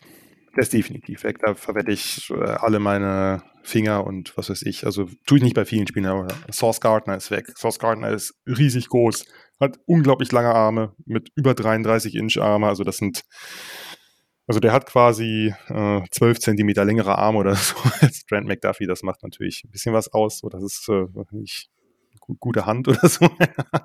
ähm, nein, äh, ist ein, ein, ein Press Corner, der, also ein Press Man Corner der allerhöchsten Ansprüchen genügt, der killt dir einfach den Receiver an der Line of Scrimmage mit seiner, mit seiner Größe, seiner Physis, seinen langen Armen, hat gute Punches. Ne? Da, der Receiver kommt einfach nicht auf seine Route, beziehungsweise kommt nur so drauf, dass der, dass das Timing, und heute ist ja Timing so wichtig bei diesem ganzen Kurzpassspiel, was man in der NFL sieht, ne? das killt der. Der ist natürlich jetzt nicht der beweglichste mit 6'3, also der ist halt äh, schön über 1,90 aber der, das ist eben der Typ, der dir, weil er wendig genug ist auch, der kann halt deinen Receiver überall übers Feld verfolgen und wenn er mal zwei Schritte verliert, dann hat er halt die Länge, um das wettzumachen. Also der ist in den Top Ten weg. Da, da, das kann ich mir nicht anders vorstellen, weil ich meine, es ist letztlich ja auch so, Man Coverage ist einfach immer noch der Goldstandard, weil du einfach noch mehr mit dem Rest der Defense machen kannst. Ja, wenn du zwei gute Man-Corner hast, dann stellst du die eben auf ihre Inseln und dann kannst du mit dem Rest, kannst auch mal ein Safety zur Absicherung da lassen, aber kannst sie auch blitzen lassen. Du hast einfach viel, viel mehr Möglichkeit, mit deiner Defense zu agieren. Source Gardner äh, ist keine Option für euch. Schade, bei 6-3 bin ich hellhörig geworden, aber okay. 6-3 und 33,5 Arme, also der hat längere Arme als zum Beispiel Aiden Hutchinson oder Thibodeau oder so. Also das, also, oder auch einige O-Liner. Das, das ist natürlich, man hat so einen Typen nicht oft, der läuft eine niedrige 4-4 immer noch ähm, und ist, wie gesagt, hat wirklich, wirklich flüssige Hüften, also ist jetzt nicht, nicht steif, dass man den irgendwie so ausfaken kann. Nein. Aber ja, du hast, du hast genau den Satz gesagt, solche Typen gibt's nicht oft. Und ja. solche Typen gehen dann halt auch genau. früh, weil es sie eben nicht mhm. oft gibt. Dann kommen wir vielleicht mal zum Spieler und ich hoffe, du sagst jetzt nicht wieder, der ist definitiv weg, wenn ihr pickt. Das ist Andrew Booth Jr. von Clemson. Ja, Andrew Booth ist mein persönlicher, also ich bin einer der wenigen. Ich habe äh, den Cornerback-Podcast bei in meinem Podcast bei den Sofa Scouts vor einer Woche aufgenommen mit, mit Lorenz Leinweber, der bei Sports Illustrated Scout ist. Und wir sind beide, ich dachte, ich wäre einer der wenigen. Wir haben drei Top-Cornerbacks. Und zwar nicht McDuffie als dritten, sondern Booth. Also in meinem Universum ist äh, Andrew Booth da weg. Ich glaube nicht, dass das wirklich ist, aber der hat, der hat für mich einfach ein absolut perverses Potenzial. Und das, also wirklich, wirklich groß. Also vielleicht wie gesagt, nehmen wir jetzt mal äh, Gardner weg, äh, weil er ein Unicorn ist und Stingley, weil er halt, weil es da eben andere Fragezeichen gibt. Aber wir haben einfach eine riesen große, talentierte Cornerback-Klasse. Und Andrew Booth kann, hat vor zwei Jahren mehr Man gespielt, hat jetzt viel Zone und Off-Zone gespielt, also kann wirklich alles spielen, ist sehr beweglich, technisch schon weiter als viele, viele schreiben, ähm, muss vielleicht noch so ein bisschen an seinen Breaks aus Off arbeiten, also dass er dann schnell noch ein bisschen schneller nach vorne kommt, ist aber wirklich ein, äh, ein außergewöhnlich talentierter und, und relativ weiter Receiver, wie gesagt, in Man als auch in Zone und hat dazu eine wirklich unglaubliche Körperkontrolle. Also die die größten Highlight-Plays dieser Cornerback-Klasse hat für mich Andrew Booth. Es gibt so zwei, drei Dinger, da hat er einen Schritt verloren und der Ball kommt, der gerät schon in Stolpern, springt ab und liegt dann irgendwie waagerecht in der Luft und wehrt den Ball noch ab. Also wirklich, wirklich absolut pervers. Dazu ein sehr guter Tackler, ähm, von denen, die wir da oben haben, meiner Meinung nach der beste. Also es gibt so einige Plays, wo der halt auch so Screens, Wide Receiver Screens, wird ja auch in der NFL sehr gern gespielt. Wenn er es mhm. erkennt, schießt er in den Vorblocker rein. Gab so ein, zwei Plays, wo er den Vorblocker einfach in den Receiver schiebt und beide sind am Boden. Also das, der macht mir richtig viel Spaß. Den habe ich deutlich höher als, der ist ja sonst, geht ja oft auch zu den Bills an 25. Das ist ja auch ein Team mit Cornerback Need zum Beispiel. Äh, wenn Booth an 20 fällt, für mich wäre das ein No-Brainer. Ich weiß, dass die, der Konsens das anders sieht. Ich halte ihn für unglaublich talentiert und einfach auch äh, scheme-variabel, sodass du den eigentlich, dass du mit dem alles machen kannst. Der wird vielleicht einen Moment länger brauchen als Ahmad Gardner, als, als Stingley und vielleicht auch als McDuffie in der Zone, aber der hat für mich einfach pervers hohes Potenzial. Weißt du, du bist wie so ein, wie so ein ähm, Mensch, der eine Angel hat und da den Lieblings, den Lieblingsschokoriegel de, der Person vor ihm dranhängt und dann vor ihm herläuft und die ganze äh, hinter ihm herläuft und die ganze Zeit mit der Angel so hechte doch dem dem Riegel, weil ich habe jetzt jetzt wo du es gerade so sagst, ne, wo du es gerade so sagst und so, habe ich richtig Lust auf Andrew Booth bekommen, aber dein erster Satz, wahrscheinlich ist der schon weg. Nie. Nee, glaube ich, glaube ich nicht unbedingt. Ja, aber bei, wenn, du, wenn du das sagst, wenn du, wenn du das sagst, ähm, du warst ja auch derjenige, der Harris ähm, gesagt hat, okay, den kann man an, ich weiß gar nicht, was war letztes Jahr der Pick, 25, 26, ich weiß es nicht mehr.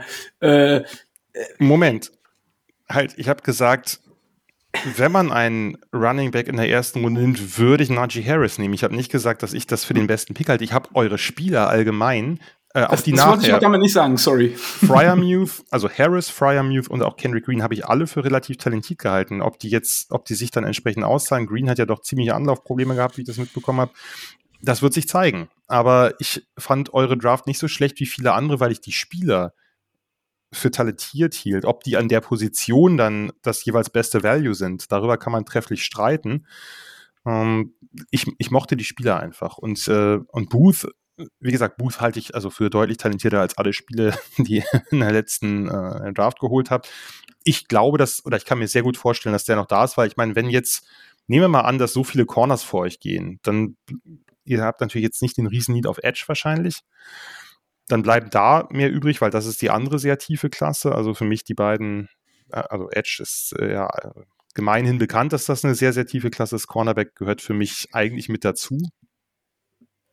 Aber ja, das. Aber das, ähm, das, das, das wäre jetzt eben mein, mein, mein Ansatz gewesen, wenn ich dir jetzt so zuhöre. Ich meine, wir sind jetzt für uns in unserem Podcast in der zweiten Draft-Folge. Wir hatten vorher ja Cornerbacks und Offensive Line. Bei Tackles gibt's ja auch einige gute Prospects. Mhm, ja. Bei den Quarterbacks weiß man jetzt auch nicht so genau, wie viele früh gehen und wie viele nicht.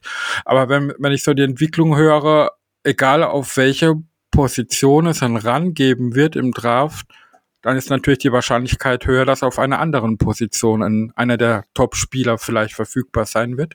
Und das macht mir so insgesamt natürlich schon Hoffnung, dass wir an 20 einen richtig guten Spieler draften können. Das ja, nur wie gesagt, was passiert, wenn aus irgendeinem Grund, an den ich nicht glaube, die Edge-Klasse diejenige ist, die einen Slide hinlegt? Ha, dann äh, tut's mir leid äh, für Alex Highsmith, aber dann muss man halt gucken, dass man da irgendwas äh, macht. Also ich sag, ich sag mal so, ich bin ja auch der Auffassung, man kann nicht genug Pass, gute Pass-Rusher haben. Ne? Die Giants haben das eine Zeit lang jetzt zum Beispiel gemacht, als sie sich da so, so, so ein Upload immer, wenn da einer viel eingesammelt und ich meine, hat denen nachher zumindest einen Super Bowl gebracht, wo sie Brady wirklich dauerhaft unter Druck setzen konnten. Also äh, ich würde natürlich für euch andere Positionen präferieren und ich glaube, dass ein guter Cornerback da sein wird oder auch ein spannender Receiver oder vielleicht auch ein spannender Tackle. Ähm, bei den Tackles sehe ich die drei Top-Spieler weg und danach finde ja. ich die Klasse nicht ganz so überragend wie viele andere, aber gut, das ist natürlich Ansichtssache. Bei den Cornerbacks werdet ihr, werdet ihr ein, zwei spannende Spieler finden. Das, ähm, da äh, gehe ich von aus. Und Booth wäre an 20 für mich ein absoluter Best Case und ich halte den für nicht aus oder nicht unwahrscheinlich, weil der, also zumindest wenn man den gängigen Boards nachgeht, weil der irgendwo in der Region oder sogar ein bisschen später verfügbar ist. Und ich verstehe nicht warum, aber muss ich auch nicht. Okay, dann lass uns ganz kurz noch zwei Spieler, die dann wahrscheinlich auch vielleicht in den, in den späteren Runden interessant sein könnten, für die Steelers kurz sprechen. Das ist einmal Jalen Petrie, ich hoffe, ich spreche es richtig aus, Petrie, glaube ich, wird er geschrieben. Petrie, ja. Petrie von Baylor, der soll aber, höre ich jetzt immer wieder aus unserem Discord, korrigiere die Leute gerne, wenn das so ist, der soll aber eher ein Slot-Corner sein. Ja, eigentlich eher ein Slot-Safety. Also Jalen Petrie ist ein krasser Spieler äh, wenn man sich einfach nur so ein 5 Minuten Highlight-Tape anguckt. Also sagen, also er ist nicht derselbe Spieler wie der Honey Badger, aber er hat eine ähnliche Mentalität. Der ist klein, aggressiv, also so ein, so ein Typ Giftzwerg, der steht da vorne rum und knallt sich in jeden Block. Da kann ein Guard ankommen, der ihnen irgendwie um 140 Pounds überlegen ist und er geht trotzdem rein, als ob es irgendwie sein letzter Spielzug wäre solche Spieler muss man natürlich irgendwie mögen. Das, niemand mag Jalen Petrie nicht. Es, es, geht einfach nicht. Er hat halt, er ist eigentlich, er war ursprünglich sogar ein sehr, sehr kleiner Linebacker, hat dann eben auf Safety und Slot Safety umge, äh, ja, umgesattelt und den muss man eigentlich, den kann man nicht anders einsetzen. Also den kann man nicht als Cornerback einsetzen außen. Das ist nicht möglich. Wenn dann eher noch als, vielleicht irgendwie als Strong Safety, aber eigentlich ist er auf diese Rolle festgenagelt. Die kann er halt super gut. Äh, das ist wirklich so ein, den ziehst du auf und dann läuft er das ganze Spiel über heiß und dann musst du ihn vielleicht nach dem Spiel wieder aufziehen oder so. Aber wirklich immer im, im wie soll ich sagen, Modus Attacke. Ein super Blitzer. Ähm, so ein bisschen, also er hat Momente von Mike Hilton. Ja, Mike Hilton war ja auch, also ist ja genau dieser Typ, der vielleicht jetzt, ich sehe bei Petrie auch, im Gegensatz zu anderen, ich glaube nicht, dass der in Man-Coverage so gut sein wird. Das war ja auch bei, bei Mike Hilton so ein bisschen das Problem, dass so ein richtig flinker Slot-Receiver ihn ab und zu auf den falschen Fuß stellen konnte. Aber solange der nahe der Line of Scrimmage agierte, war der natürlich einfach jemand, der unglaublich viel Spaß beim Zusehen gemacht hat. Und das ja. ist, das ist so, so Typ Jalen Petrie, äh, kann halt blitzen, hat halt eine unglaubliche, also ein Defensive Back, der in der letzten Saison ähm, 18 Tackles for Loss gemacht hat. Das, das äh, passiert eher selten. Also im College und in der NFL und auch sonst wo. Der hat auch Plays gegen den Pass gemacht. Also ist auch gut in gerade, das ist jemand, den würde ich unbedingt in der Defense, in der Defense stellen, die viel Zone spielt. Die man, wo man nicht so oft, weil ich glaube, dass zumindest befürchte ich, kann sich natürlich auch noch steigern. Ja, das sind natürlich alle Spieler, die nicht, die man noch entwickeln kann, dass er gegen richtig gute Slot Receiver in der NFL in Man-Coverage ein bisschen Probleme haben wird. weil er dafür vielleicht nicht hüftflink genug ist. Aber solange du den in Zone seine Instinkte ausspielen lässt, solange du ihn nahe der Line of Scrimmage lässt und da einfach, einfach von der Leine lassen. Dann, äh, also ihr habt das ja mit, mit Hilden ein bisschen, bisschen erlebt, was so ein Spieler dann ja. einfach auch im Backfield anrichten kann. Ja. Das, das wird so seine Rolle sein und keine andere. Also der wird nicht, da kann man nicht sagen, ja, vielleicht stellt man den mal auf Außen oder äh, Free Safety oder so. Das, das wird, das, der ist nur diese Position, aber die kann er halt sehr gut. Die Frage ist halt, 52 könnte zu spät sein, weiß man nicht, kann auch noch lang, 20 ist wahrscheinlich ein bisschen früh. Der könnte irgendwo dazwischen weg sein. Aber okay. wer, wer weiß, vielleicht fällt er auch. Okay, und dann habe ich jetzt, das ist eine rein persönliche Frage, ähm, der wird wahrscheinlich auch viel, viel später gehen, aber Cordell Flott von LSU. Der wird viel später gehen. Ja. Äh, Cordell Flott ist auch jemand, der, ähm, also ganz anderer Typ als, äh, als, als, als Petrie, aber das ist auch jemand, der vor allem als, als Slot gilt. Also ähm, der ist relativ, relativ dürr, der kann aber der kann vielleicht auch außen spielen, das ist aber jetzt eher ein Cornerback. Der wird, der hat ein ganz anderes Profil. Der wäre jetzt eher der Man, sozusagen die Variante. Ich stelle da jemanden hin, der wirklich die Slot Receiver bewacht und Man Coverage bewacht, der auch mal nach außen gehen kann, der sehr beweglich ist, der aber relativ anders heißt, ist also wirklich sehr, sehr schmal, aber fürchterlich quick. Das ist aber jemand, den wird man am dritten Tag kriegen, in der, also wahrscheinlich. Ne? Das ist, äh, ähm, eher jemand, der dann vielleicht, was weiß ich, irgendwo von der vierten bis zur sechsten Runde oder so. Das ist ja dann auch, ne, das muss sich ja nur ein Team in ihn verlieben, dann ist er doch Ende der dritten Runde weg, das weißt du nicht, aber das ist eher so die Range. Wenn ich noch ein ähm, Cornerback einwerfen darf, der vielleicht an 52 eine spannende Alternative wäre.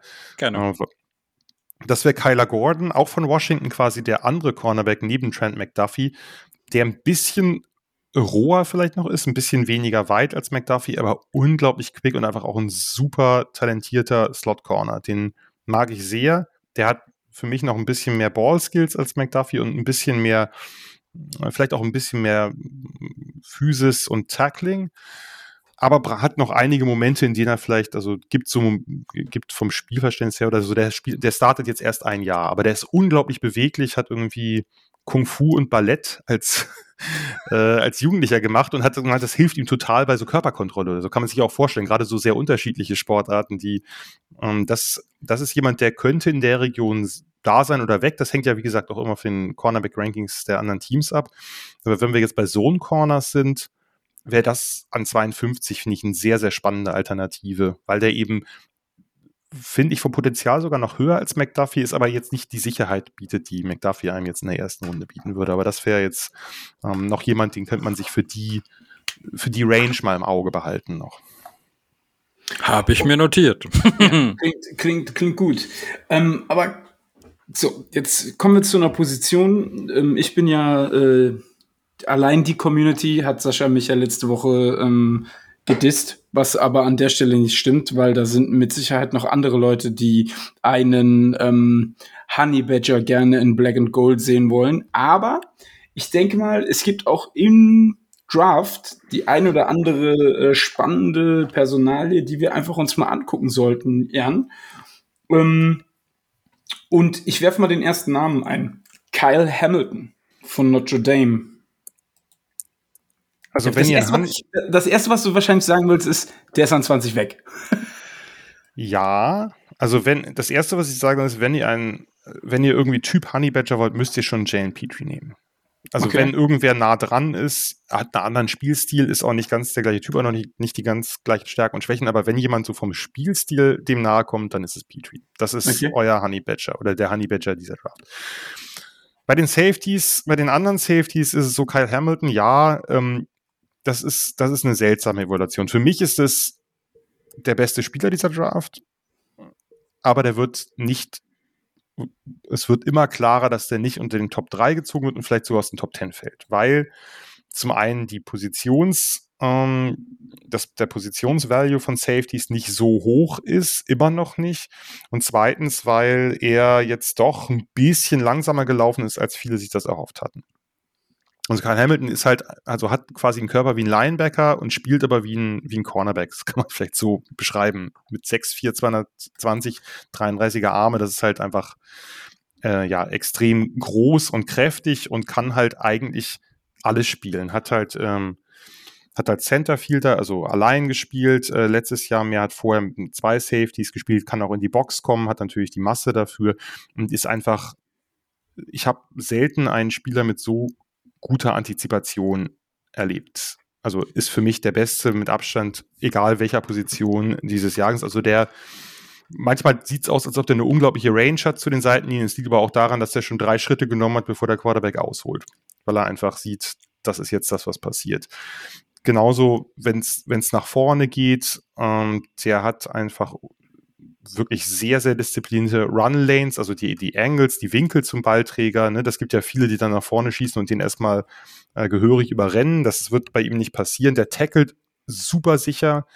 Der ähm, kann auch richtig hart tackeln, also ist jetzt nicht jemand, der den nur zu Boden bringt, sondern der kann es auch mal ordentlich schädeln lassen. Der hat gute Ball-Skills, der kann auch in der Box spielen und hat da auch so ein, so ein unglaubliches Gefühl dafür, ne, dieses in Traffic, wie es so schön heißt. Ne? Dann äh, sind ja eine ganze Menge Körper, die da quasi durch die Gegend fliegen und in jede mögliche Richtung sich bewegen oder bewegt werden. Der hält sich, der kriegt es hin, da die richtige Lane, sich aus allem rauszuhalten und dann den Tackle zu machen. Also fand ich in jeder Hinsicht beeindruckend trotz seines etwas fehlenden Top-Speeds für mich ein, ein, super Prospect, aber es gibt mehr und mehr Anzeichen, dass er aus den Top 10 fällt. Okay. Also er kommt, er kommt ja aus der gleichen Schule wie einer meiner Lieblingsdefender letzten Jahr, der auch ungewöhnlich okay. tief, genau, der auch ungewöhnlich tief gefallen ist.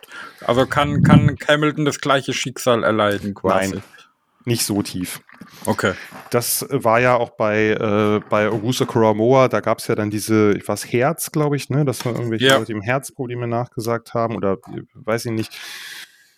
Nein, so weit wird er nicht fallen. Das, das kann ich mir nicht vorstellen, aber es gibt immer Überraschungen und äh, wenn Hamilton aus dem Top Ten fällt, Hamilton ist, das waren halt so die beiden Spieler, die, ähm, die einfach diese Defense ausgezeichnet haben. Und jetzt hat er auch noch, äh, im Gegensatz zu Buso Koromoa, jetzt dieses Jahr, die hatten den neuen einen neuen äh, Defensive Coordinator, der jetzt auch Head Coach ist, Marcus Freeman, der hat halt mehr Man-Coverage gespielt, ihn mehr allein hinten hingestellt. Vorher hat er, wie gesagt, auch viel Zone gespielt. Das heißt, er hat Erfahrung in allen Coverages. Der kann hinten und vorne spielen. Wenn er im Slot mal gespielt hat, was er, was nicht oft war, dann sah das aus wie ein großer Cornerback von den Bewegungen her. Also, wie gesagt, ich finde den, ich finde den absolut genial. Aber die NFL sieht den Wert von Safeties einfach nicht so hoch da kann man, kann man geteilter Meinung zu sein. Nur das ist halt, äh, das ist halt einfach so. Und wenig Safeties gehen eben in den Top 5 geht kaum einer. In den Top 10 gehen schon wenige. Selbst die sichersten Safeties sind dann irgendwo so in diesem Bereich 8 bis 12 gefallen. Manche auch noch weiter. Dervin James. Und da fragt man sich dann nachher, ja, offensichtlich lag, lagen diejenigen, die, die so ein Safety halt höher ziehen würden, nicht so falsch. Ne, Fitzpatrick ist ja nun auch ein Beispiel dafür. Äh, der ist ja noch äh, zumindest noch ein bisschen früher gegangen, aber dennoch, also Hamilton muss an 20 eigentlich weg sein, aber ich würde es bei ihm weniger ausschließen, dass er da ist, als bei einem Source Gardner zum Beispiel. Okay. Weil du bei Safeties einfach nicht weißt und dann ist er auch nicht ganz so schnell gelaufen. Und es gibt ja Teams, die wirklich noch diese ganz, ganz stumpfes Orientieren an, an diesen Werten haben. Mal schauen. Cool. Okay, dann, dann kommen wir mal zu Louis Sign von Georgia. Der, äh, ja, so. Ich, du lachst schon. Ich bin gespannt, wie, wie, wie, wie die, wie die, wie die ähm, Ausführung gleich ist. Aber der ja so Mid-Round, mit ja, First Rounder so gehandelt wird im Moment, oder? Ja, so, also der hat einen kleinen Rise hingelegt, eher so, ich würde eher sagen, dass er so im Bereich, kann auch in die Mitte äh, reingehen, aber eher so late first, early second, so in dem Bereich wurde der lange gesehen. Ähm, ja, nee, ich lache wegen was anderem, weil ihr hattet vorher erzählt, ihr äh, im Vorlauf, dass äh, so die Position des Strong Safeties vielleicht ähm, äh, ein Upgrade gebrauchen könnte. Und ja. äh, Louis Sean, er heißt interessanterweise Sean und nicht Sign. Im Amerikanischen okay. kann ja jeder auch seinen Namen so aussprechen lassen, wie er will. Oder man kann es auch äh, ja selber im Laufe seines Lebens ändern, wie Joe Thiesman oder Theisman es gemacht hat, damit er eher nach Heisman klingt. Whatever. Louis Sean lässt es krachen und zwar so richtig.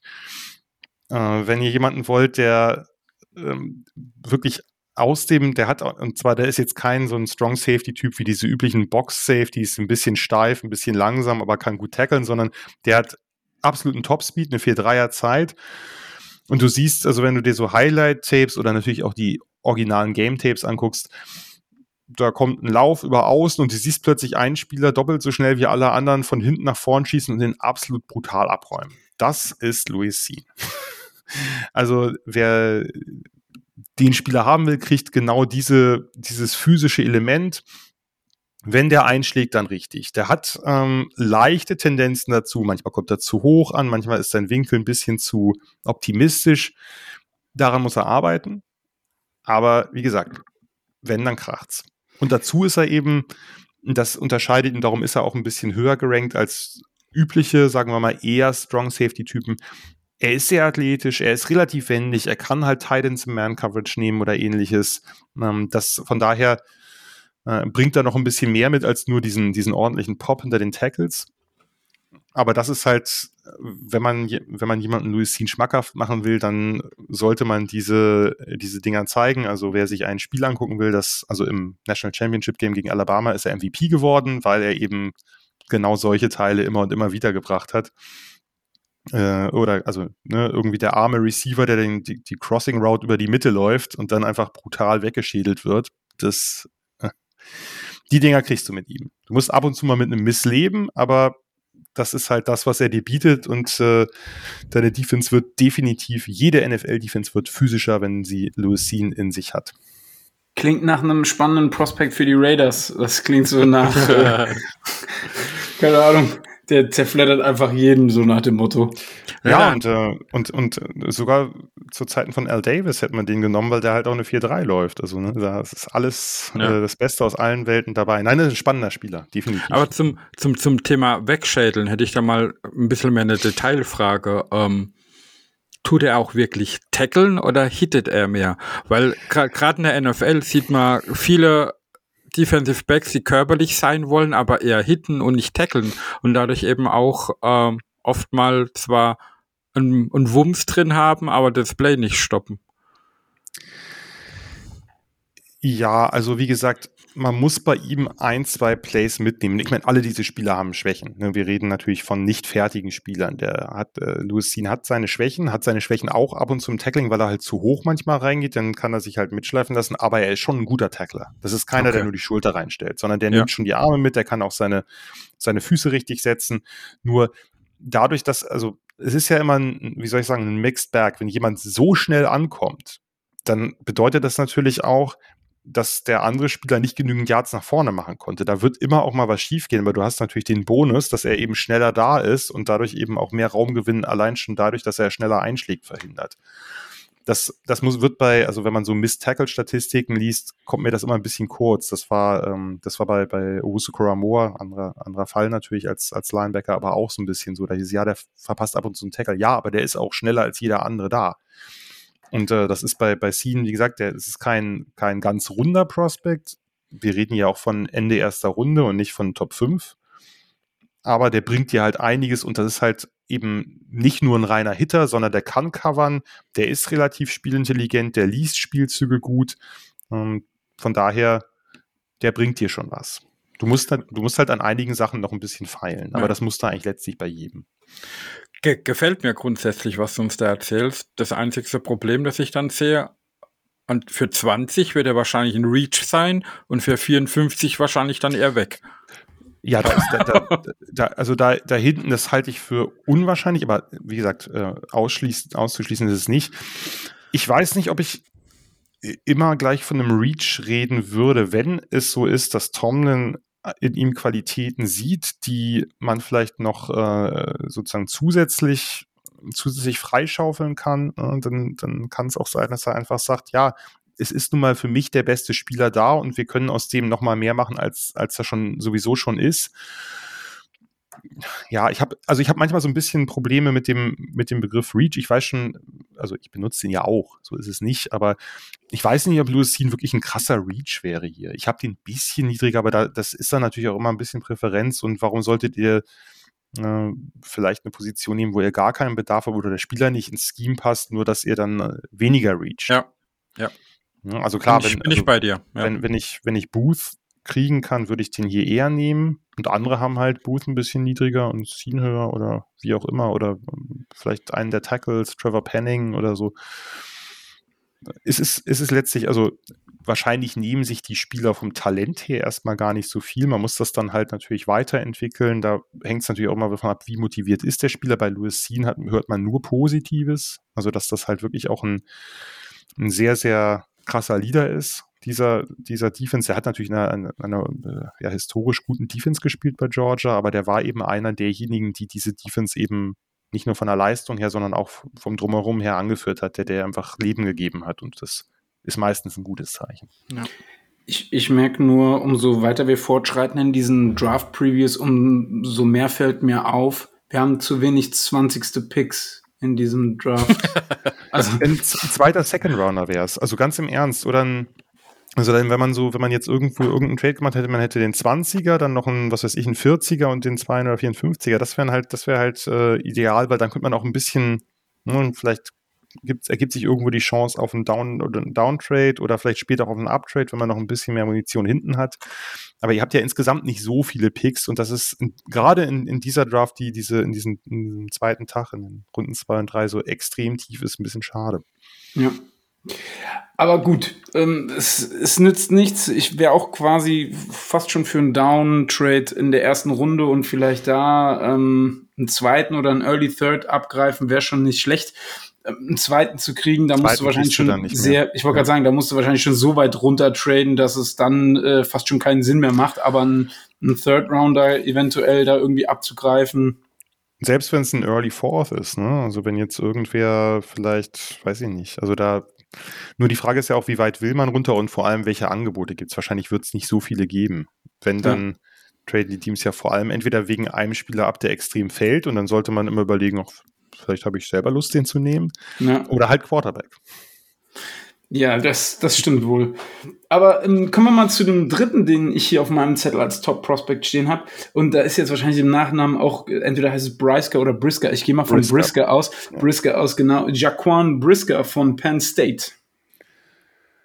Ja, Brisker ist jemand, der bei mir ein bisschen niedriger ist, weil ich nicht ganz, also weil ich die Position für ihn nicht ganz sehe, ist dennoch ein sehr spannender Spieler, sind die letztlich alle da oben, sonst würden sie nicht da oben stehen. Das muss man natürlich auch sagen. Ja, Brisker ist ein, ist ein Safety, der wahrscheinlich in der NFL eher Richtung Strong Safety gehen wird. Um, ähm, der hat bei Penn State alles Mögliche gespielt, also einer von zwei Tiefen oder Strong Safety oder Slot, hat auch mal ein bisschen Centerfielder gespielt.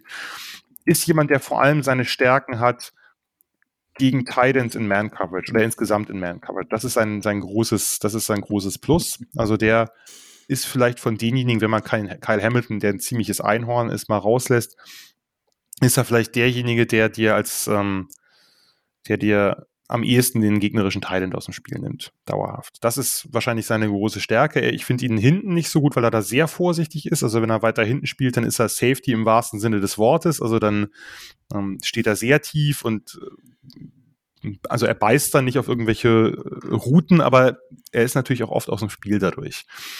Je näher an der Line of Scrimmage ist, desto besser. Ähm, ich mag ihn in der Box, da kann er halt gut tackeln, da kann er sich auch mal von einem Block lösen und so. Das ist das, das der andere gute Punkt. In Zone Coverage weiß ich nicht und in, also je, je mehr, wie soll ich sagen, je mehr Raum er um sich hat, desto ineffektiver finde ich ihn. Das ist so ein bisschen äh, der Punkt. Der hat halt ganz klare Qualitäten, äh, eben in dieser, in dieser Man Coverage gegen Titans, da hat er wirklich auch tolle Plays gemacht. Und das ist, das ist auch der Punkt, warum er früh gehen wird. Ähm, ich bin nicht ganz sicher, was er, wo er sonst hinpasst, weil er ein bisschen, bisschen ungewöhnliches Skillset hat. Ich habe ihn ein bisschen später, also ich habe ihn eher so in dem, dem Bereich eures zweiten Picks, vielleicht sogar noch ein bisschen später. Ich könnte mir aber vorstellen, dass der eher vorher weg ist. Das ist so ein bisschen die, also das sind einfach unterschiedliche Typen. Ne? Wir haben jetzt, wir haben jetzt mit Brisker halt den, den Hilton slash Honey Badger, wir haben mit, gut, Kyle Hammett lassen wir mal weg, wir haben mit Louis Cena einfach wirklich einen ein Strong Safety, der aber auch tief, der auch mit zwei tiefen Safeties spielen kann, also mit Minka sich einfach die, äh, die beide, beiden Hälften aufteilt. Ähm, Brisker ist eher jemand, den man nahe der Box positioniert, ähm, vielleicht nicht ganz so variabel äh, wie, wie ein Louis Sean, aber das hängt dann auch ein bisschen natürlich vom persönlichen Gusto ab. Hört sich für mich jetzt aber auch so an, dass wenn die Steelers ihr, ihren Need, sage ich mal, auf Strong Safety bis zum Draft nicht lösen können, dass auf jeden Fall im Draft Möglichkeiten geben wird. Genau, also je nachdem sind unterschiedliche Typen, aber Scene oder, oder Brisker sind beides, sind beides auf ihre Weise spannende, äh, spannende Prospects. Kommen wir vielleicht noch zu, zu zwei Spielern, die so in der Range dritte Runde oder so für die Steelers noch verfügbar wären. Darf das, ich vielleicht einen ganz ja. kurz noch einwerfen, weil wenn Klar. wir schon, wenn wir schon über Slot-DBs reden, glaube ich, auch für die Steelers kommen wir nicht an Dexton Hill vorbei, den nochmal kurz zu erwähnen. Der, ja, äh, der von Michigan, der, der Slot-Safety auch, also kann Safety spielen und ist einfach, der ist jemand, der eigentlich so in diese Range passen würde von 20. Das ist ein hochtalentierter Spieler, allein deswegen, weil der unglaublich schnell und explosiv ist äh, und einfach ja alles covern oder zumindest das Potenzial hat, alles zu covern, was im Slot steht oder äh, was inline steht. Ähm, dadurch, dass der, also ist, ich habe selten, äh, oder in dieser Draft, gibt es keinen Spiel, keinen Safety-Typen, der sich nach dem Umdrehen, selbst wenn er da irgendwie immer einen Schritt zu spät ist, der so viel Burst hat, so viel Explosivität, dass er sofort wieder am Spieler dran ist. Und wenn der jetzt noch, der hat schon gutes, gute Fußarbeit, wenn er das noch lernt, dann wird er noch besser. Der ist wirklich, der covert ja alles weg, der ist ein guter Tackler. Ähm, der muss ein bisschen gucken, dass er am Catchpoint, der ist noch nicht super physisch oder so, aber das ist halt ein, ein riesengroßes Talent, bei dem der auch theoretisch tiefer spielen könnte. Also, was weiß ich, dass er eben auch so eine Rolle hat neben, neben Fitzpatrick, wenn man dann mit zwei tiefen Safety spielt, aber der vor allem eben da eingesetzt wurde im Slot und äh, da enorme Qualitäten hat. Ganz andere, wie gesagt, als, als jemand wie Petrie, aber äh, vor allem dadurch, dass der so, so schnell, wendig und explosiv ist, sehen ihn viele in diesem, ja, in dieser so Mitte bis späte erste Runde und von daher, ich könnte mir zumindest vorstellen, dass sich Tom den mal anguckt. Okay. Okay. Ich gucke mir um, ähm, halt keine Michigan-Spieler an, aber es hat andere Gründe. okay. Du und deine ja. Abneigung gegenüber einem der Harbour-Brüder, Brüder, ne? Das was heißt, was heißt einem? Ja, ja, aber der, der eine, der, eine coacht ein NFL-Team, mehr oder weniger erfolgreich, ähm, der andere coacht die Michigan Wolverines. Also, ähm, ja. Tja. Das hilft, hilft nicht. Genau. Wir, wir, gegen, gegen, die Harbors hilft allgemein nicht viel, aber ich muss also aus persönlichen Gründen sagen, ich, ich weiß, ihr seht das anders, aber der Michigan Harbor ist mir doch um einiges unsympathischer noch, aber das äh, ist natürlich Geschmackssache. Ich glaube, da macht Sascha keinen großen Unterschied. Also, aber dass du ein Supporter seiner seiner ähm, Abneigung bist, glaube ich, gefällt ihm schon mal sehr gut. Sagen wir es mal so. Also, er, ja. äh, du bist gerade in seinem in seiner Gunst gestiegen. Ja? Also abgesehen davon, dass du dir die Zeit nimmst und hier anderthalb Stunden mit uns über Prospects redest, freut er sich jetzt auch darauf.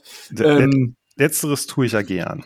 Ja, und äh, über Harbors lästern, das ist so Saschas Lieblingsbeschäftigung eigentlich, von daher. Ja, aber wir wollen hier ja nicht auf Stammtischniveau abkleiden, ne? Nein, nein, ja. nein, nein. Mit mir bitte nicht. Ja. Nein, nein, nein, keine Angst, keine Angst. Ähm, vielleicht gucken wir uns kurz nochmal Kirby Joseph von Illinois an. Ja, Kirby Joseph ist ein Spieler, der aus dem Nichts kam. Der hat drei Jahre Special Teams Backup irgendwas gespielt und jetzt unter einem neuen Coach war der plötzlich richtig gut. Das ist manchmal Glückssache. Da merkt man dann auch immer wieder, wie viele Spiele wahrscheinlich nicht entdeckt werden, weil sie irgendwie nicht die richtige Chance bekommen oder so. Bei Kirby Joseph weiß ich nicht ganz, ob das jemand ist, der für euch in Frage kommt. Einfach deswegen, weil der ein relativ reiner Free Safety Centerfielder Prospect ist. Der hat seine, seine großen Stärken deep, mit guter Range, mit guten Ball Skills, ähm, das, ist, das ist das, was er kann, was er noch nicht so gut kann. Der ist auch ein relativ guter Tackler. Er ist aber nicht jemand, der wahnsinnig gut antizipiert. Der ist, je, je mehr er und je mehr er Man-Coverage spielen muss, desto ja, schlechter möchte ich nicht sagen, aber desto ineffektiver wird er. Das ist halt jemand, der, der hinten stehen muss und dir bis zu beiden Seitenlinien eine gewisse Range bietet, der coole Ball-Skills hat, aber letztlich ist die Frage, ja, äh, wollt ihr Fitzpatrick wieder in den Slot stellen? Also kann natürlich sein, dass, dass, dass Tomlin in dem mehr sieht, dass man aus dem noch was anderes machen kann, aber ich würde jetzt mir vorstellen, dass der nicht so ganz in euer Anforderungsprofil passt, obwohl das natürlich auch ein spannender Spieler ist, weil Centerfielder werden bei vielen Teams gebraucht. Das Problem, was wir hier als Steelers-Fans haben, ist ja eigentlich eins, gerade was die Position des Strong Safeties betrifft, jeder Strong Safety und wenn du die Zeit von Troy Polamalu erlebt hast, ist ja, ja jeder Strong Safety immer direkt so der ist aber kein Polamalu. Ne? Das ist so dieses Ding, du hast diese Skyrocket-Erwartungen in die, in die Leute. Das hatte man bei Davis, wobei der, glaube ich, eher ja, dann auch Free Safety ja. gespielt hat und der war ja auch ein Second Rounder, wo man tatsächlich jetzt von Reach reden kann. Ne? Also ja, und dann auch noch so ein Hybrid-Cornerback slash Safety, also slash Free slash Strong auf Maryland Prospect gewesen. Das aha, ja. vielleicht ja auch ein bisschen früh gepickt, aber gut, das ist natürlich im Nachhinein so, immer leicht. Und dann hast du Edmonds, wo ja viele immer noch behaupten, die Steelers waren sich einfach nicht sicher, dass, ob es der richtige Edmonds ist, den sie da picken. Ne? Also ähm, Für mich einer der größten What the Fuck Picks in, in Runde 1, muss ich ganz ehrlich sagen. Da habe ich, ich habe ich Live-Coverage gemacht, äh, hier mit, mit Christian und Roman, und wir haben da gesessen und sind allen dreien, und ich versuche ja die, die Picks nachzuvollziehen, auch wenn das nicht mein Board ist oder wenn ich die Spieler niedriger habe, das muss ja nichts heißen. So, die, die, die denken sich aber was. Aber das war einer der Picks, kann ich mich erinnern, wir sind alle drei, haben unsere Kinnladen sind gefallen und dachten, was? Ich glaube, wir hatten ja noch alle drei nicht mal am zweiten Tag, muss ich sagen, sondern irgendwo in Runde vier oder so. Ja. Auch das muss nichts heißen, aber das war halt ja doch einer der größten Surprise-Picks der letzten Jahre in der ersten Runde. Ab, absolut, da bin ich auch voll dabei, ne? Aber du hast halt dieses, du hast Troy Polamalu, der ein Ausnahmespieler ja. auf dieser Position war, nicht umsonst First Ballot Hall of Famer. Und Klar da sind natürlich diese Erwartungen, die du hast und die kann halt auch nicht, du kannst nicht diesen Mann klonen und äh, einen 21-Jährigen wieder da auf, aufs Feld stellen. Das funktioniert halt einfach nicht. Ähm, deswegen ist das auch immer ein bisschen schwierig, so mit der Fanbase in Pittsburgh oder, oder auch den deutschen Steelers ähm, äh, zu sprechen, die dann auch immer direkt erwarten, dass du da einen Polamalo-esken Spieler haben musst, der das in irgendeiner Art und Weise äh, verkörpert, was Polamalo verkörpert hat. Mhm.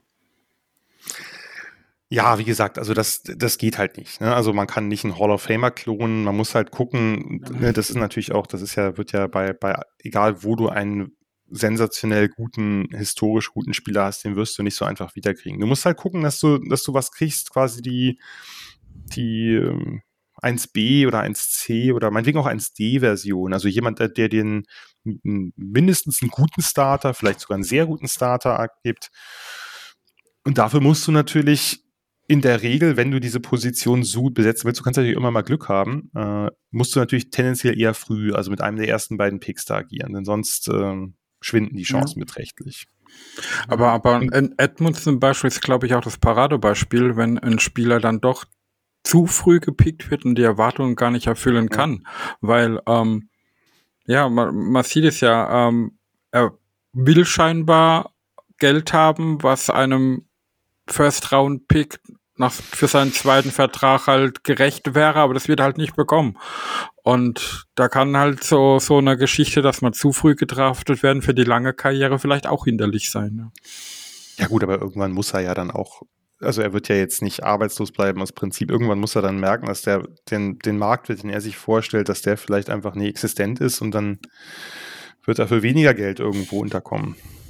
Ja ich finde halt auch immer schwierig, wenn so ein Spieler plötzlich im vierten Jahr eine sehr gute Leistung auf einmal, zeigt, sagen wir mhm. mal, eine, eine, eine gute Leistung zeigt und die ersten drei Jahre rumgedümpelt. Also das gibt mir so ja. äh, Woodley-Vibes, der auch im letzten Jahr und dann kriegt er einen Monstervertrag und auf einmal äh, geht's dann. Gibt's im College aber auch, siehe Pickett, also. Ja, da ist fast das sechste Jahr gewesen. ja, so. gut, aber, da, aber ja. Da, ja, manchmal macht spielt der Klick. Das darf man natürlich nicht vergessen, dass das bei 17 bis 21-Jährigen, äh, also Pickett, bei Pickett jetzt nicht, der ist ein Stück älter, aber äh, kann es halt auch geben. Nur, ich, ja, es, ich muss dazu, ich muss dazu auch ehrlich sagen, das finde ich ist auch so ein bisschen, sorry, wenn ich das jetzt so sage, Sascha, ich äh, meine es nicht so böse, wie es vielleicht klingt, aber das ist so ein bisschen Äpfel mit Birnen vergleichen. Ne? Du, man redet von Prospects, die, wo du natürlich eine gewisse Entwicklung er, erwartest, die dann, die dann wahrscheinlich von Jahr zu Jahr auch hoffentlich besser werden. Oder du hast halt einen Derek Stingley, der 2019 super gut war und dann zwei Jahre lang nur zehn Spiele macht, wie Jan das gerade eben gesagt hat. Ne? Aber bei einem, bei einem First Round Pick auch wenn das, auch wenn der nirgendwo ein First Round Grade wahrscheinlich außer bei Colbert und ähm, und ähm, Mike Tomlin hatte, da erwartest du ja, dass der eine gewisse Baseline mitbringt und trotzdem noch ein Ceiling hat, so wo du sagst, okay, das, das rechtfertigt diesen Pick. Aber, aber das genau- hat ja leider nicht getan. Ne? Also, Genau, genau das war das Problem, dass er das offensichtlich nicht hatte. Und deswegen dann auch länger zur Entwicklung braucht. Und ich meine, er hat ja jetzt im letzten Jahr auch äh, sehr, sehr solide gespielt. Er war halt nur über die vier Jahre, die er da war, nicht das, was man von einem First-Round-Pick erwartet. Ja. Und ob man das jetzt aber dem, dem Spieler da die Schuld gibt, ist dann halt auch ein bisschen einfach gemacht. ja, naja, gut, was heißt, man, man gibt ja nicht dem Spieler per se die Schuld, also dass er an, in der Position gedraftet wurde, dafür kann er ja nichts. Also, ne, das, das ist ja mal Fakt. Ähm, klar, wenn du eine gewisse Erwartungshaltung hast bei sowas, wälzt du diese Schuld irgendwo schon auf den Spieler ab, weil er die Erwartungen nicht erfüllt. Ja. Da gebe ich dir recht. Ähm, jedoch, um auf den ersten Fakt nochmal zurückzukommen, ich finde das halt immer schwierig, wenn plötzlich ein Spieler im, im letzten Jahr, wo er weiß, es geht jetzt im, im Nachhinein, ne, die 50 Option ist nicht gezogen, danach geht es um einen großen Vertrag und auf einmal spielt er, ich sag mal, eine bis zwei Nummern besser als das, was er drei Jahre davor gezeigt hat. Da, das gibt mir halt immer so dieses Gefühl, okay, jetzt wo er muss, weil er weiß, danach ne, kommt der äh, große Paycheck eventuell, jetzt muss ich eine ne, äh, Schippe drauflegen. Das finde ich immer ein bisschen schwierig und das finde ich dann auch schade. Und das ist für mich auch ein Charakterding, meiner Meinung nach. Ja, ein, ein Geschmäckle Also- hat's auf jeden Fall, da gebe ich ja schon recht. Die guten alten Contract Year Performances. Ja, ja. Ja, so ist es. Aber es Aber- kann, es kann natürlich auch Gründe haben, die wir ja nicht Kann immer auch kennen. Gründe haben, klar. Absolut, absolut. Aber ähm, Jan, hast du noch irgendeinen Prospekt, den du super spannend findest aus diesen drei Positionsgruppen, über den wir unbedingt noch sprechen sollten, der vielleicht auch in der späteren Runde noch mal so ein, ein guter Pick wäre? Ja, wir haben ja jetzt, ähm, ich glaube, einen hattest du mir noch, eigentlich wollten wir noch über einen reden, oder? Ja, stimmt, Nick Cross. Nick über Cross Nick von Cross Maryland. von Maryland, was natürlich jetzt bei den Davis-Diskussionen vielleicht nicht ganz die beste Referenz ist. Aber das wäre so ein Spieler, der, der vielleicht, also der, der legt gerade einen kleinen Rise hin. Eigentlich hätte ich gedacht, der ist in der dritten Runde vielleicht noch da. Jetzt sieht es aber eher so aus. Bei mir ist er das schon länger, dass der irgendwie so eher Anfang dritte, Ende zweite weggeht und vielleicht sogar noch weiter vorne. Denn wenn wir jetzt so einen Spieler, das ist einfach ein Spieler, der hat einen Strong Safety Körper und kann eigentlich beides spielen oder alles. Und ähm, das ist für mich so ein, ein bisschen Upside-Pick, der ist doch in einigen Punkten relativ roh, der hat ein richtig, richtig hohes Potenzial und von daher könnte ich mir vorstellen, dass der noch in die zweite Runde rutscht. Ähm, sehr, sehr aktiver Spieler, gute Awareness, ähm, macht, also macht sowohl an den Seitenlinien Plays, also hat eine gewisse Range, kann aber auch eben schnell nach vorn kommen, kann Man-Coverage gegen Titans gut spielen, ist, muss da ein bisschen gucken, dass er nicht zu aggressiv ist. Äh, hat einfach einen richtig, richtig guten Closing Speed. Also ne, die letzten Meter vorm Ballträger, da kann er nochmal zulegen. Das rettet ihn manchmal auch, wenn er vielleicht noch nicht ganz den richtigen Winkel hat, weil er eben nochmal adjusten kann und noch drei schnelle Schritte macht. Eigentlich Tackling sehr sicher, also so ein bisschen Typ Enforcer, der aber relativ variabel eingesetzt werden kann. Und von daher denke ich für viele Defenses interessant. Der könnte in der dritten Runde vielleicht noch da sein. Weiß man aber nicht so genau. Also ich würde momentan eher davon ausgehen, auch was man so liest, dass ein paar mehr Teams auf den aufmerksam geworden sind und für so für die Safeties nach, also Hamilton nehmen wir sowieso mal raus, aber nach Daxton Hill, nach, äh, nach Scene, nach, nach Brisker, dass der da f- vielleicht eine spannende Option sein könnte. Äh, ein Spieler, den ich sehr spannend finde, wenn wir noch ganz kurz bei den Safeties bleiben, ich nenne jetzt einfach noch mal kurz zwei, drei Namen noch und, ähm, und gebe Ja. mal ganz kurz wieder, was, was an denen spannend ist. Brian Cook von Cincinnati, also aus derselben, aus demselben Defensive Backfield wie Source Gardner.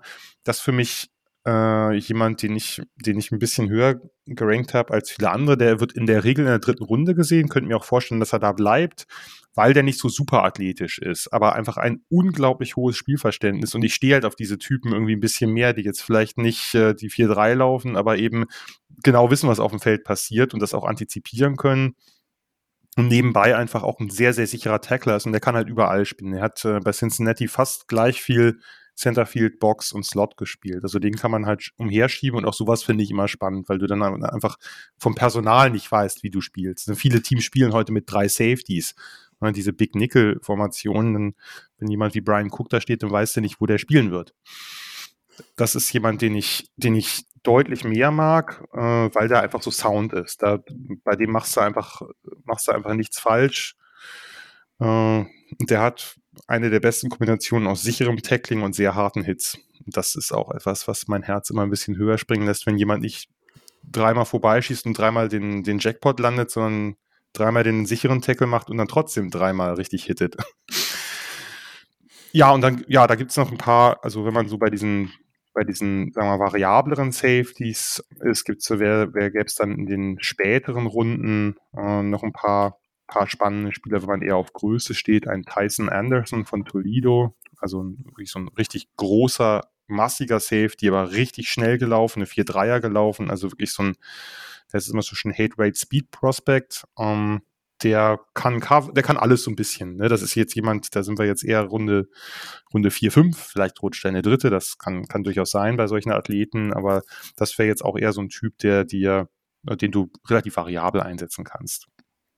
Oder ein Percy Butler, ein etwas Louisiana, äh, hat eher eine Cornerback-Statur, ein bisschen, bisschen dürr, aber jemand, der das richtig krachen lässt. Äh, auch der ähm, spielt ein bisschen wenig kontrolliert, darum ist das jetzt jemand eher so für ein, was weiß ich, sagen fünfte Runde oder so, wenn ihr jetzt vorher irgendwelche anderen Positionen bedient. Der muss lernen, kontrollierter zu spielen, im Tackling, aber auch in Fußarbeit und so. Klar, wenn man fünfte Runde da, oder so, da geht es natürlich dann eher, äh, das sind natürlich dann eher stärkere Projekte. Aber läuft eine 4-3 und, und hämmert so rein und ist nebenbei ein super Special-Teamer. Also als Gunner hat er mega viel Plays gemacht. Der wird seine Rolle in der NFL finden. Das sind jetzt so, wären jetzt so Safeties, die man einfach, einfach nur so mal so eine kleine Range durch die frühen und mittleren Runden. Wenn ich euch noch zumindest einen Cornerback, der relativ wenig ähm, relativ wenig im Gespräch ist, ans Herz legen darf, obwohl er von einer der bekanntesten und erfolgreichsten Unis kommt, dann ist es Jalen Armour Davis von Alabama. Hat da nicht, hat da nicht viel, beziehungsweise nicht lang gestartet. Jetzt eigentlich erst im, im letzten Jahr, aber macht für mich einen richtig, richtig guten Eindruck, bewegt sich gut. Ähm, hat noch so ein paar kleinere Lapses, sag ich mal, dass er irgendwas äh, falsch einschätzt oder von einem Receiver sich richtig übel verarschen lässt. Aber ansonsten ist der was die, was die Technik angeht, was die Athletik angeht, auch was das Tackling angeht, was, ähm, was die Ballskills auch angeht, finde ich den sehr spannend. Also der wird so im Bereich, denke ich, dritte, dritte, vierte Runde. Wenn ihr da erst auf Corner geht, wäre das ähm, ein Kandidat, den ich da spannend finde. Äh, ein letzter Corner, ich glaube, die Receiver können wir dann einfach lassen, es sei denn, da habt ihr auch noch Interesse dran. Ähm, Cam Taylor Britt, weil bei den Steelers, äh, es ist einfach so, es gibt Klischees. Die Steelers haben für mich immer noch das Klischee eines toughen Teams, eines Teams, was hart hittet, ein Team, was sich über Defense definiert, war ja, die, war ja nicht immer so. Gerade in der ganzen Big Ben-Ära gab es natürlich auch sehr, sehr krasse Offenses, aber in der Zeit, in der ich äh, NFL-Fan geworden bin und lange Zeit auch Steelers-Sympathisant, das ist irgendwann ein bisschen weniger geworden aufgrund verschiedener Spieler, die ich nicht so spannend fand. Ähm, da war das einfach, ne, der Steel Curtain war einfach das war einfach quasi der, der Modus operandi des Steelers. Und ähm, wenn ihr einen Cornerback in den mittleren Runden ziehen wollt, das ist jetzt natürlich auch ein bisschen, wie soll ich sagen, ja, das ist ein bisschen Homer-Pick, weil er von meinen Nebraska Cornhuskers kommt, aber Cam Taylor Britt ist der beste, best tackelnde Corner äh, dieser Klasse. Also der wenn kurze Pässe kommen oder Läufe über Außen, da muss man sich keine Sorgen machen. Cornerbacks sind ja gerne mal dafür bekannt, dass sie, naja, dann höchstens so alibi-mäßig noch eine Schulter reinstellen oder den Runner nach innen locken oder nach, also ich, ich spiele Contain, der kann ja nach innen wieder zurückgedrängt werden oder so, aber ich möchte ihn bloß nicht berühren. Das wird mit Cam Taylor Britt nicht passieren. Nicht der beweglichste, vielleicht aber super Speed, sehr tough, gute Ballskills, auch jemand so im Bereich dritte, vierte Runde. Ähm, und eben, wie gesagt, ich stehe auf Corners, die auch Football spielen können und nicht nur decken können. Ja, da, da bin ich ganz bei dir. Und auch im Jahr 2022 hat Mike Tomlin gesagt, wenn wir viele Spiele gewinnen möchten, muss das in erster Linie über die Defense passieren. Von daher wird es spannend, wie das im Draft umgesetzt wird. Und Tackling ist nun mal immer noch ein wichtiger Bestandteil. Man kann noch so flashy sein und noch so coole Interceptions und Sacks und so aber Play by Play musst du halt den Gegner auf den Boden bringen und zwar möglichst schnell. Ja. Das ist ein schönes äh, Schlusswort für diese Folge, ähm, Jan. Ich danke dir viel, vielmals, dass du ähm, dir wieder die Zeit genommen hast und du kannst dir sicher sein, wir werden auch 2023 auf deine Fachexpertise zurückgreifen. Ähm, wir haben quasi jetzt schon offiziell angeklopft Ja. Ich äh, mache das ja sehr gern. Und dieses Mal, also wenn ihr mich mit Positionen wie Safety oder Edge oder Linebacker oder Cornerback bedenkt, Receiver geht auch, so ist es nicht. Also ich mache die, schaue die schon auch gerne an, aber bei Defense schlägt mein Herz immer noch ein bisschen höher. Und ich finde so eine Mischung eigentlich auch immer ganz witzig. Also, dass man so ein bisschen Offense, ein bisschen Defense, jetzt hat man halt Pass-Offense und die entsprechenden Kontrahenten oder Gegenspieler. Hat mir sehr viel Spaß gemacht. Ja, uns auch, definitiv. Ähm, ja. Es macht extrem Spaß, dir zuzuhören. Muss ich an der Stelle mal loswerden, ja. Und vielleicht wird es ja auch einer der Kandidaten, die wir jetzt hier, die ich hier jetzt ein bisschen beworben habe. Ich würde mir also jetzt, äh, wo wir drüber geredet haben, wenn dann der gute Andrew Booth wirklich zu den Steelers kommt, mache ich vielleicht in der Live-Coverage ein kleines Getränk auf. Wenn ich das als mein abschließendes Statement noch loswerden darf. Sehr ja. gerne. Wir planen ja, wir, das äh, sind Christian und Roman von der Draft.de, Nicolas Martin, den viele aus der GFL kennen und meine Wenigkeit. Wir planen ja diese, dieses Jahr zum ersten Mal eine, ähm, eine Live-Coverage aus dem Studio, also wo wir alle gemeinsam sitzen, in Marburg aus dem Stadion ähm, mit professioneller Kameraunterstützung und allem drum und dran und äh, wollen das mal probieren. Drei Tage, jeder einzelne Pick, alle sieben Runden werden wir es einordnen. Und vielleicht hat ja jemand aus eurer Hörerschaft auch Lust, da mal reinzuschalten. Wir werden den Stream rechtzeitig bekannt geben und das kann man, denke ich, vielleicht auch ganz gut nebenher laufen lassen. Und der große Vorteil ist, am dritten Tag, Runden vier bis sieben, wo im NFL Network über alles geredet wird, aber nicht über die Picks. Wir werden über jeden einzelnen Pick reden und bereiten uns gerade entsprechend vor. Und äh, ja, wer Lust hat, kann da ja mal reinschauen oder hören. Also ich bin ab Tag 3 definitiv dabei, weil wir Tag 1 äh, wie letztes Jahr auch wieder versuchen werden zu covern. Aber ich finde es mega spannend. Das ist ja, du, ich finde es aber mega spannend. Ähm, definitiv äh, ein, ein Must-Watch äh, meiner Meinung nach, ähm, weil äh, ich glaube, das kann man auch einfach mal so sagen du im deutschsprachigen Raum da wirklich auch äh, schon, schon eine Institution bist. Ähm, das sieht man zum Beispiel auch, ich habe das jetzt gerade eben einfach mal gecheckt, weil es mich interessiert hat, weil du gesagt hast, letztes Jahr war ich ja auch da. Ja, stimmt. Und du hast letztes Jahr auch ähm, mit Abstand die erfolgreichste Folge von uns, äh, äh, äh warst du tatsächlich dabei. Also während wir so, so äh, drei, 300 ähm, Zuhörer immer hatten, hatte deine Folge plötzlich 480 Zuhörer. Das zeigt halt eben auch, dass du ein, ein, äh, eine extreme Base, äh, Fanbase vielleicht auch hast, die, die da gerne ähm, auch sich dann so, so fanbezogene Sachen anhört. Äh, teambezogene kann Sachen, ich, kann nicht ich, fanbezogen. Kann ich nicht beurteilen. Äh, für uns ist es einfach unabhängig davon, also danke für die Blumen, aber für uns ist es einfach spannend, weil es mal was, weil wir einfach dieses Experiment mal wagen. Ne? Wir haben das jetzt ja nun, also und Christian und Roman ja schon noch mal, noch mal länger, wir machen das jetzt ja schon lange als, als Talking Heads quasi, ne? Also ein, ein Bildschirm und unsere, uns, unsere Nasen, so wie man das halt kennt. Und irgendwie ist es dann mal spannend, äh, das auch, das auch auf diesem Wege zu probieren. Mega cool, wirklich. Finde ich gut. Ähm, ja. Ich freue mich drauf. Ja, auf jeden Fall. Ähm, dann. Vielen Dank sag, für deine Zeit. Vielen Dank. Ähm, und würde auch sagen, wir machen das so wie sonst auch immer. Joint im Discord-Server, joint im e.V. Ihr habt alle Links äh, zur Verfügung: Facebook, Instagram, Twitter. Und wir beenden diesen Podcast wie alle anderen Podcasts auch. Sascha mit Here We Go. repeat. Yeah, the city is schools, a city with class. Long before I found trees, we were making our glass. Don't mess with us, curtain. Put your flat on your back. You can visit other cities, but none will surpass. Yeah, uh, no